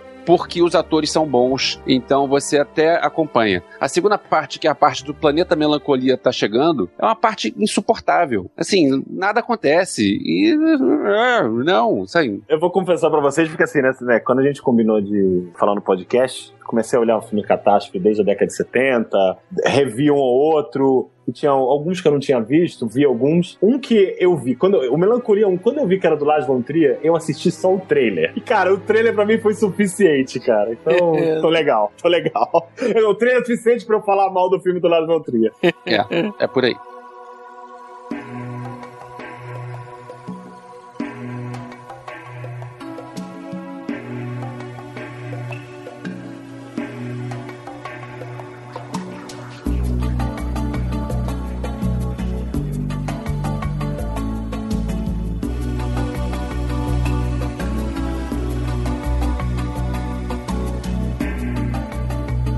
E aí, no ano seguinte, a gente vê a obra-prima que foi aquele filme O Impossível, retratando aí do tsunami que teve um, o que, uns dois anos antes, é isso? Ah, Não lembro, mas foi bem recente, né? Foi, Foi, foi bem recente. recente. Foi um ou dois anos antes, acho que foi isso. E vou te falar, cara, que eu me senti ali no momento da tragédia. Até porque quando ela aconteceu de verdade, eu acompanhei muito as reportagens, toda aquela comoção mundial que teve ali em cima do problema. E ver o filme e lembrar das, das notícias, do que estava acontecendo, cara, foi uma experiência muito bacana. O Impossível, eu não sei se vocês sabem, mas é um filme espanhol, não é um filme americano. É dirigido pelo Juan Antonio Bayona, o mesmo do Orfanato. E as cenas de destruição lá, do a onda vindo e o nego se ferrando lá no meio das ondas, aquilo é muito bem feito, muito bem filmado. Não, inclusive, é, eu, eu morei na Espanha no final do- dos anos 2000 e alguma coisa, né? E é incrível como a, a, a Maria Belon, que é a, a mulher, a família dela, né? Que sofreu tudo aquilo, que é baseado numa história real, Ah. ela é uma ela é uma heroína na Espanha, cara. Ela tem uma entrevista dela que ela contava na época, eu não lembro até hoje, que ela diz que depois do tsunami, ela teve que fazer 16 cirurgias para poder se recuperar. Então, É. então assim, é, é, como o Elvis falou, é um filme, é um filme espanhol, totalmente espanhol, diretor espanhol, produtor espanhol, toda a equipe, pré-produção. É, e, e- início de, de fotografia, inclusive, foi feito em Alicante, na Espanha. E aí, na verdade, o diretor usou. Ele queria fazer uma. um- ter uma plateia maior pro filme dele, então, obviamente, fez um filme em inglês, com um ator britânico, e com o Ian McGregor, com uma atriz australiana. Naomi Watts. É Naomi Watts. E só que na verdade ele disse que era uma desculpa. E aí o que acontece? No filme, o que, que ele faz? Pra também não, não ficar ruim pra ele no país dele, na Espanha, ele não disse no filme inteiro, você, eles não falam da onde são, da onde é a família. Então, apesar da família falar inglês, só não diz que a família é espanhola, porque ia ficar ridículo, mas também não diz que a família é inglesa, australiana, americana, é nada. Então fica no ar aí da onde é a família pra poder. Mas é- o nome dela é Maria mesmo, né? Então, mas Maria é um nome que você tem na Alemanha, Maria é um nome mundial, né? Você pode ter em qualquer lugar. Então fica, ele deixa meio no ar pra não ficar ruim com os espanhóis, mas ter uma plateia maior pro filme dele. Eu não sabia que. Eu sabia que a história era baseada em fatos reais, mas eu não, não acreditava que uma família de cinco pessoas conseguisse Sobreviver, é, né? sobreviver. Aí eu vi a foto no fim que mostra da família e pensei, cara, impressionante isso. É realmente um filmão. E falando, já que a gente falou da nudez gratuita da Kirsten Dunst no Melancolia, a cena de nudez que tem no, no Impossível é uma cena completamente off Hollywood, né? Teve cena de nudez, cara? Eu não lembro. Tem uma hora que a Naomi Watts tá andando e a blusa dela rasga, ela fica com o peito de fora, mas assim, é um troço que é, é do meio da catástrofe, não é um troço que é pra, que é pra vender é, a mulher pelada. Não, é, é, É, meio outro. filme europeu mesmo, né? Pois é. A do meio exatamente. europeu, exatamente. Você falou off Hollywood, né? Total. Exatamente. Interessante, até porque eu nem lembrava que tinha nudez. Ele É. Deve ter sido zero sex appeal, né? Claro, Sim, mas é sim. legal, porque é em prol do, do roteiro, né? Maneiro. Exatamente. maneiro. Tem uma coisa legal, porque assim, esse filme, é, ele é muito realista, né? Porque assim, o que você falou, Gustavo, você realmente se sentiu na história, né? E, e no final você vê, quando você fala de filme de, de onda, de tsunami, é sempre aquela onda gigante, que é maior que os prédios e tal. Lá não, é uma onda como foi lá na história. É, a onda, na O verdade... nível a do mar da- subiu, né? Exatamente, a destruição é muito mais pelo volume d'água gigantesco, que é o que aconteceu, por exemplo, no tsunami do Japão depois, né? Do que aquela história fake, que é mais disaster porn, que é o, as ondas gigantescas, né? Ô, Leandro, não é só a quantidade de água, é a quantidade de água e é, tudo aquilo que a água tá trazendo junto. É Porque a água traz galho, traz pedra, traz carro, traz corpo. E assim, se fosse Tubarão. água, você nadava junto. É tubarão quem traz é o tornado. Ah, tá, tá bom. É, é, se fosse só água, você, o cara que é um bom nadador, ele nada junto. Só que não, não é só. ah, tem um monte de destroços no meio do, daquela água. Isso é que é o pior de tudo. Falando nessa história de onda gigante, tsun- na verdade não é um tsunami, tem um outro filme que também fala dessas ondas gigantes, na verdade fala de uma, uma tempestade gigantesca, que é o Mar em Fúria. É, só que eu não sei, aí a gente falou um pouco no começo de, de o que, que entrava de, de filme catástrofe ou não. É uma tempestade catastrófica, né? E também baseada numa história real, numa tempestade que aconteceu mesmo no- nos Estados Unidos. Só que, não sei, o que, vocês acham? É, é, uma- é um, é um filme esse, a gente, catástrofe? esse a gente não colocou na lista, porque, embora ele seja uma tempestade catastrófica, ele foi dentro do oceano. Então, ou seja, não houve um grande desastre por conta daquilo, com exceção do, do próprio barquinho do cara. Então, pelo fato da gente acabar encarando como um acidente ali naquele barco, a gente acabou não colocando na, na lista. Embora sim tenha sido ondas altíssimas e tudo mais, uma situação bem crítica dentro do oceano. É, a única só pra fechar essa história, então, o que eu gosto nesse filme é que ele também, o diretor não se curva ao final feliz, né? Não é um filme de final feliz. É verdade. Mas se eu me lembro bem, ele só entrou naquela situação porque ele foi teimoso igual uma, uma mula, não foi? O pessoal avisou a ele que estaria o tempo ruim, não sei o quê, e ele quis ir na marra assim mesmo, né? É, e ele Então, desafia a onda no final, tipo, é, É, então assim. xinga a onda, vem aí, vou te pegar lá, vem aí, chega aí, bate no peito, you want a piece of dick? E ele honra o código lá dos capitães de navio de afundar com o navio, né? É, até porque a culpa foi dele, né? O que eu tô falando. Então, fez mais que obrigação, né, cara? Também teve em 2005 um filme sobre as Torres Gêmeas. Na verdade, é sobre o trabalho dos bombeiros nas Torres Gêmeas. O filme é dirigido pelo Oliver Stone com o ator favorito do GG, o Nicolas Cage. E dessa vez eu concordo com o GG, porque, assim, todo mundo lembra do, do atentado que aconteceu, porque foi um troço muito, muito Marcante. marcante. Prensa toda em cima, aquele negócio do avião que foi jogado em cima das Torres Gêmeas. Então, assim, é, foi muito impactante ter um filme sobre isso. Só que o filme em si achei fraco. Eu não sou muito fã do Oliver Stone, eu acho que ele errou mais do que acertou. Ele fez algumas coisas boas como The Doors, mas ele fez um monte de coisas chatas. E esse filme aí tá no meio das coisas chatas, apesar do, do- das cenas impactantes. Alguém mais viu? Eu não quis ver. É, eu também não. cara, eu também não. não, não, não é, nem, nem é uma história muito importante mesmo. tá É. Eu, já- eu já vi, já encheu muito saco em, no 11 de setembro, 12 de setembro, 13 de setembro, que eles só falavam disso. Aí ficou dois anos falando disso seguido, não aguentava mais sobre essa história, já tinha visto tudo possível. É que a gente viu a E- história original, né? O original E sempre tinha é o. Nicolas Cage, cara. Agora, filme bom mesmo, de comédia, de fim do mundo, é, é o fim, né, cara? This is the End. E que tem aquele dia aí do Leandro, que é a Emma Watson fazendo o papel de Emma Watson, né? É, é interessante que ela sobrevive lá ao apocalipse e ela acha que o nego vai estuprar ela e sai da casa e tal. Ah, Mas é, é tipo o Bill Murray fazendo papel de Bill Murray no Zombieland? não, esse todos filme aí- os personagens fazem os papéis deles mesmos. Todos eles fazem o papel deles mesmos. Eles estão numa festa na casa do James Franco. O Seth Rogen vai pra casa do James Franco pra uma festa. Olha só. E aí, eu junto com. Acho que é o Jay Baruchel, que tem, Baruchel, tem, é. tem um pouco menos de sucesso. E aí o mundo acaba. Aí, assim, aquele. No o- meio o da fim- festa, né? No meio da festa tem aquele, aquele fim, aquele apocalipse bíblico. E aí, assim, sobram alguns. E Mas aí- rapidinho, como? Como assim? Teve o arrebatamento? O que que aconteceu? Não, começa a abrir o chão, a Rihanna é sugada pelo chão, tá na festa. Ah, que É- maravilha. É, é mó parada assim. Eu tenho que Paul. Rudd também. O, E- o que é maneiro do filme são os atores se sacaneando. Agora, o filme em si não, não é bom, não, mas, né? mas rapidinho, Ah, é foi... divertido pra caramba, cara. Ah, o filme é bom sim, cara. o fim do mundo já era esperado ou aconteceu de Não, surpresa? não, foi no Não, meio foi da festa. Foi de surpresa. E aí, maneiro que o, o Danny McBride lá, eles não gostam dele, que o cara é mó filho da puta, não sei o que, e no final ele vira o, o chefe de uma gangue lá, no fim do mundo. Pô, é maneiro, cara, assim, se falar muito também estraga É. uma- várias piadas do filme, assim, mas se liga que é um apocalipse mesmo geral, com um demônio e o caramba em tamanhos gigantes, e atacando a terra, pegando a alma das pessoas, nego se matando, e monstros. É o apocalipse mesmo, cara, e algumas Sim, pessoas apocalipse, né? Tá aí, são, tá aí, sal- vamos ver, são salvas por Deus, assim, e outras ficam na terra pra ser julgadas. não, co- não conta muito, não conta Não, e, e- É. e- e já que eu fui citado, só pra criar mais polêmica, pra mim Emma Watson maior que Emma Stone, tá? Não, não é mesmo, rapaz. Mas nem perto. Você tá doido, Leandro. O, o- é, o- todos os atores desse filme interpretam eles mesmos e vários deles sacaneando detalhes da própria carreira. Eu achei maneiro ver o Channing Tatum sacaneando que ele foi stripper. É. Então, ele faz um papel Ah, pequeno onde ele, ele, onde ele é o brinquedo sexual do Danny McBride. E a participação do Michael Cera também é muito boa, cara. Também, ele tá também. festas completamente louco, alucinado.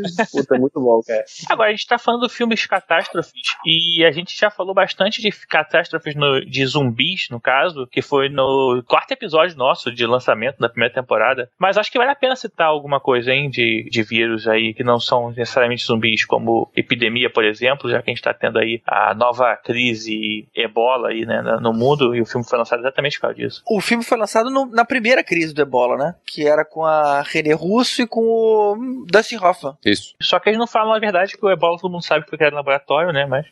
Tem, tem, eu tenho um filme também desses de vírus que eu gosto, ele é mais novo, inclusive, que é o Contágio. É, eu Que o legal do filme é que, bom, ele é dirigido pelo Steven Soderbergh, e ele é um cara que é conhecido por ser amigo da galera, né? Sim. Então é aquele cara que pros filmes dele, ele junta, é tipo, um Quentin Tarantino, que consegue quem ele quer pra participar dos filmes dele. Então é um filme com elenco estelar, tem Matt Damon, Lawrence Fishburne, Jude Law, Gwyneth Paltrow, Kate Winslet. E é legal porque, assim, como ele tem tanta gente, essa galera toda ele vai matando ao longo do filme, né? Tem, tem, tem gente dessa galera que morre nos primeiros cinco minutos, o primeiro... É, então, assim, é, é um filme que eu gosto mais desse do que do, Epidemia. do Epidemia. Pô, na epidemia, o Patrick Dempsey morre no- nos primeiros minutos, né? Ele é o paciente zero. Ele vai até o cinema, espirra na galera toda. Não, não lembra disso? Ah, sim, sim. É verdade. É, da- começa mostrando uma aldeia, né, na, na África, e eles acabam tendo que explodir a aldeia, depois eles vão descobrindo sobre o que aconteceu e tal. Ô, Tibério, é, você falou a história do zumbi, eu sei que vocês falaram bastante dos filmes de zumbi em um outro episódio, mas é, geralmente filme de zumbi é muito pós-apocalipse mesmo e tal.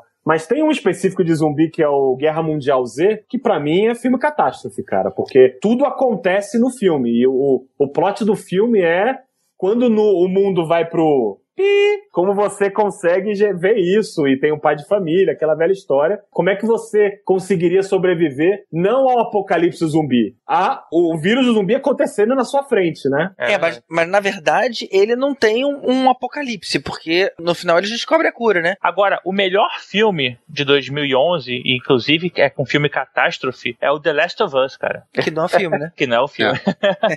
Mas merece, cara. Esse jogo merece ser citado porque Todo a mundo história é fala sensacional. dele. É, eu É, só que não. é, é pós-apocalíptico. Só né? que sim, cara. Só que não. Mas é o quê? É um videogame? É um jogo de videogame, é isso? É. Mas é Isso. pós-apocalíptico, né? Já Não, ele começa durante a- o início dele, o, o prequel, a, a primeira, o primeiro capítulo dele é durante o início da crise zumbi, né? E depois que ele começa, aí ele passa 20 anos no futuro e começa a se passar sobre a história.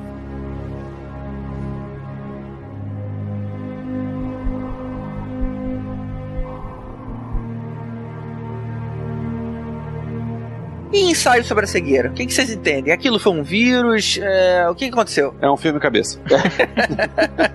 É um filme chato pra cacete, né, cara? Olha o, só, li- eu, o livro é melhor que o filme, né? É chato, não, É. cara. olha só, eu gosto do ensaio sobre a cegueira, Eu mas ele, ele tem uns problemas básicos, que é aquele velho ditado de em terra de cego quem tem um olho é rei. Todo mundo é cego, menos a Juliane Moore. Aí ela não consegue. Peraí, cara, aí foi o cara que é cego e, E tá ela se armado. deixa estuprar, ela- né? É. Ah, peraí, não, não, na boa, cara, você, você enxerga, você, você consegue fazer o que ninguém consegue, na boa. E aí, assim, esses detalhezinhos, ou então, tipo, é, se todo mundo tá cego, então quem é que mandava a comida pra eles? Aí tem Não, aqueles tem detalhezinhos uma hora que- que a comida de acaba. roteiro. Tem uma hora que a comida acaba. Pois é, mas e antes? Quem tava levando a comida? Não, o mundo ainda tinha algumas pessoas. Tem uma hora que essas pessoas desapareceram. E aí, quando eles conseguem fugir, eles veem um mundo desolado. A gente não sabe muito bem o que aconteceu do outro lado. Por isso que eu perguntei: Ei, será que foi um grande vírus que detonou todo mundo? Não sei se no livro. Alguém leu o livro? Não, mas na verdade, pra mim, o que ficou claro é que era um negócio que era temporário. Então, assim, o vírus ou não, Por que, aquilo. que você achou que era temporário, cara? Ninguém Porque no fim, porque no fim o, a, a primeira pessoa que ficou cega volta a ver. A última cena. É, é, eles voltam a ver. E, e os guardas dos- da prisão, eles não eram cegos, cara. Os guardas não eram. Eles usavam até um negócio, no, um, tipo um capacete pra não, não ser contaminado. E Gustavo, nerd não lê José Saramago, cara. Nerd lê Jorge R. Pois é, eu não achei o filme ruim, não, mas esses, essas forçações de barra do roteiro atrapalham. E aí a gente começa a pensar que, é, como é José Saramago e não é George R. Martin, aí é aquele negócio que, na verdade, é uma alegoria sobre a sociedade, sobre. É, aquele- aqueles papo cabeça de tese de faculdade, que aí é por isso que, que não funciona. E tem um filme muito parecido o plot, mas que eu particularmente achei até melhor, que é o Sentidos do Amor, né? O Perfect Sense, que é com a Eva Green e com o Ian McGregor. Eu também acho bem melhor. Eu acho bem melhor. Assim, o plot começa mais ou menos parecido que a pessoa, só que ao invés de pessoa ir só a cegueira, as pessoas vão perdendo os sentidos aos poucos. E elas perdem todos, né? Então, primeiro o cara perde o paladar, depois o cara perde o olfato, depois o cara Não, na perde. verdade é o seguinte: o- algumas pessoas vão perdendo o olfato. E Isso. aí é uma epidemia mundial que todo mundo perde o olfato. E aí depois o próximo passo, uma pessoa aqui, outra ali, e de repente todo mundo perde a- o paladar. paladar. é. E aí fica aquele negócio: o cara trabalha no restaurante, como é que vai fazer agora? Porque eh, ninguém mais tem paladar. E aí começam a, a procurar eh, caminhos. Então de repente você pode pensar em temperatura de comida, em textura de comida. E aí todo mundo perde a Audição, audição. audição. E aí no fim, aí não, não mostra o que vai acontecer, né? Quer dizer, porque o filme chega no fim, as pessoas estão perdendo também a visão, A visão. e o próximo passo é perder o tato. E aí, pra mim, quando eu vi esse filme, eu pensei, cara, esse é o fim do mundo mais aterrorador que eu consigo imaginar. É verdade, cara. Porque imagina, você tá num lugar onde você tá isolado de tudo e de todos. Uhum. Porque assim, é, e ninguém sabe se vai ter fim ou não, se vai voltar ou não. Você consegue pensar, ah, vou conseguir viver sem, sem olfato. Tá, seria chato, mas eu consigo viver. Pô, viver sem paladar, pô, eu não vou mais conseguir é, achar graça no Burger King, mas poxa, tá, consigo viver com isso. Aí você começa a pensar, sem olfato, sem paladar, sem visão, sem audição, sem tato, acabou. É, virou o Veja. Joseph Klimber. É.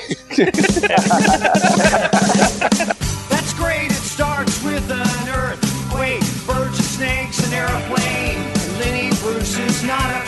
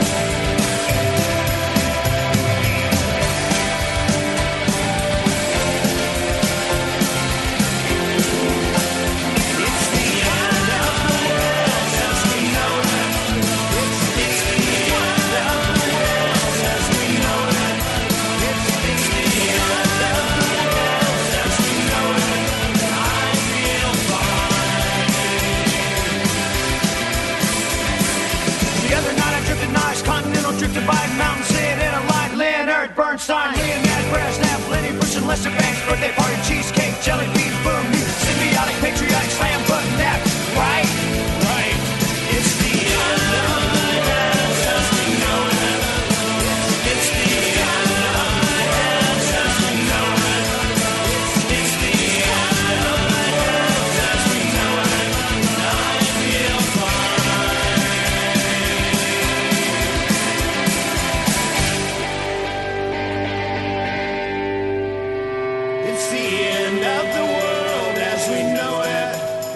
It's the, end of the world as we know it. It's the, it's the end of the world as we know it.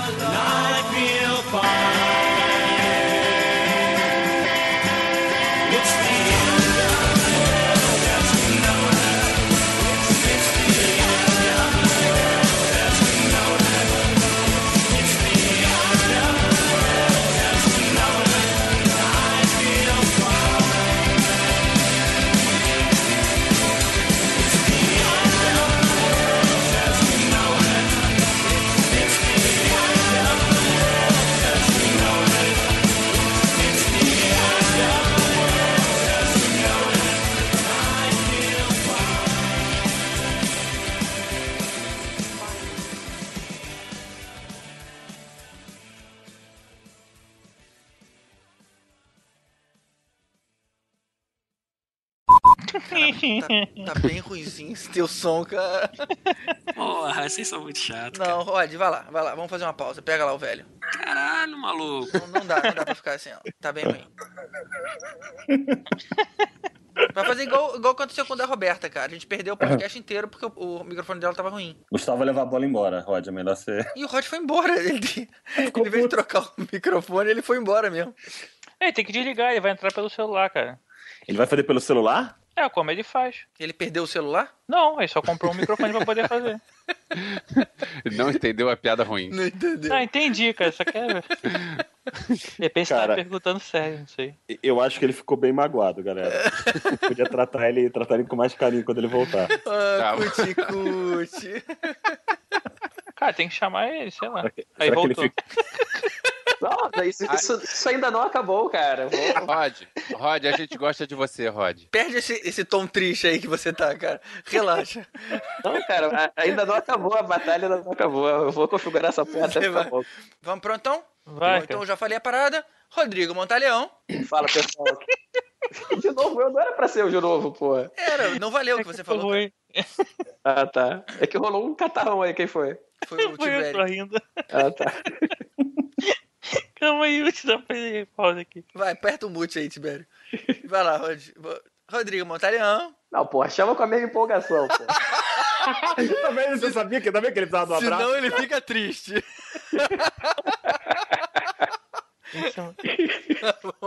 Pô, eu não posso rir, não, só vou começar a tossir, cara. Rodrigo Montaleão.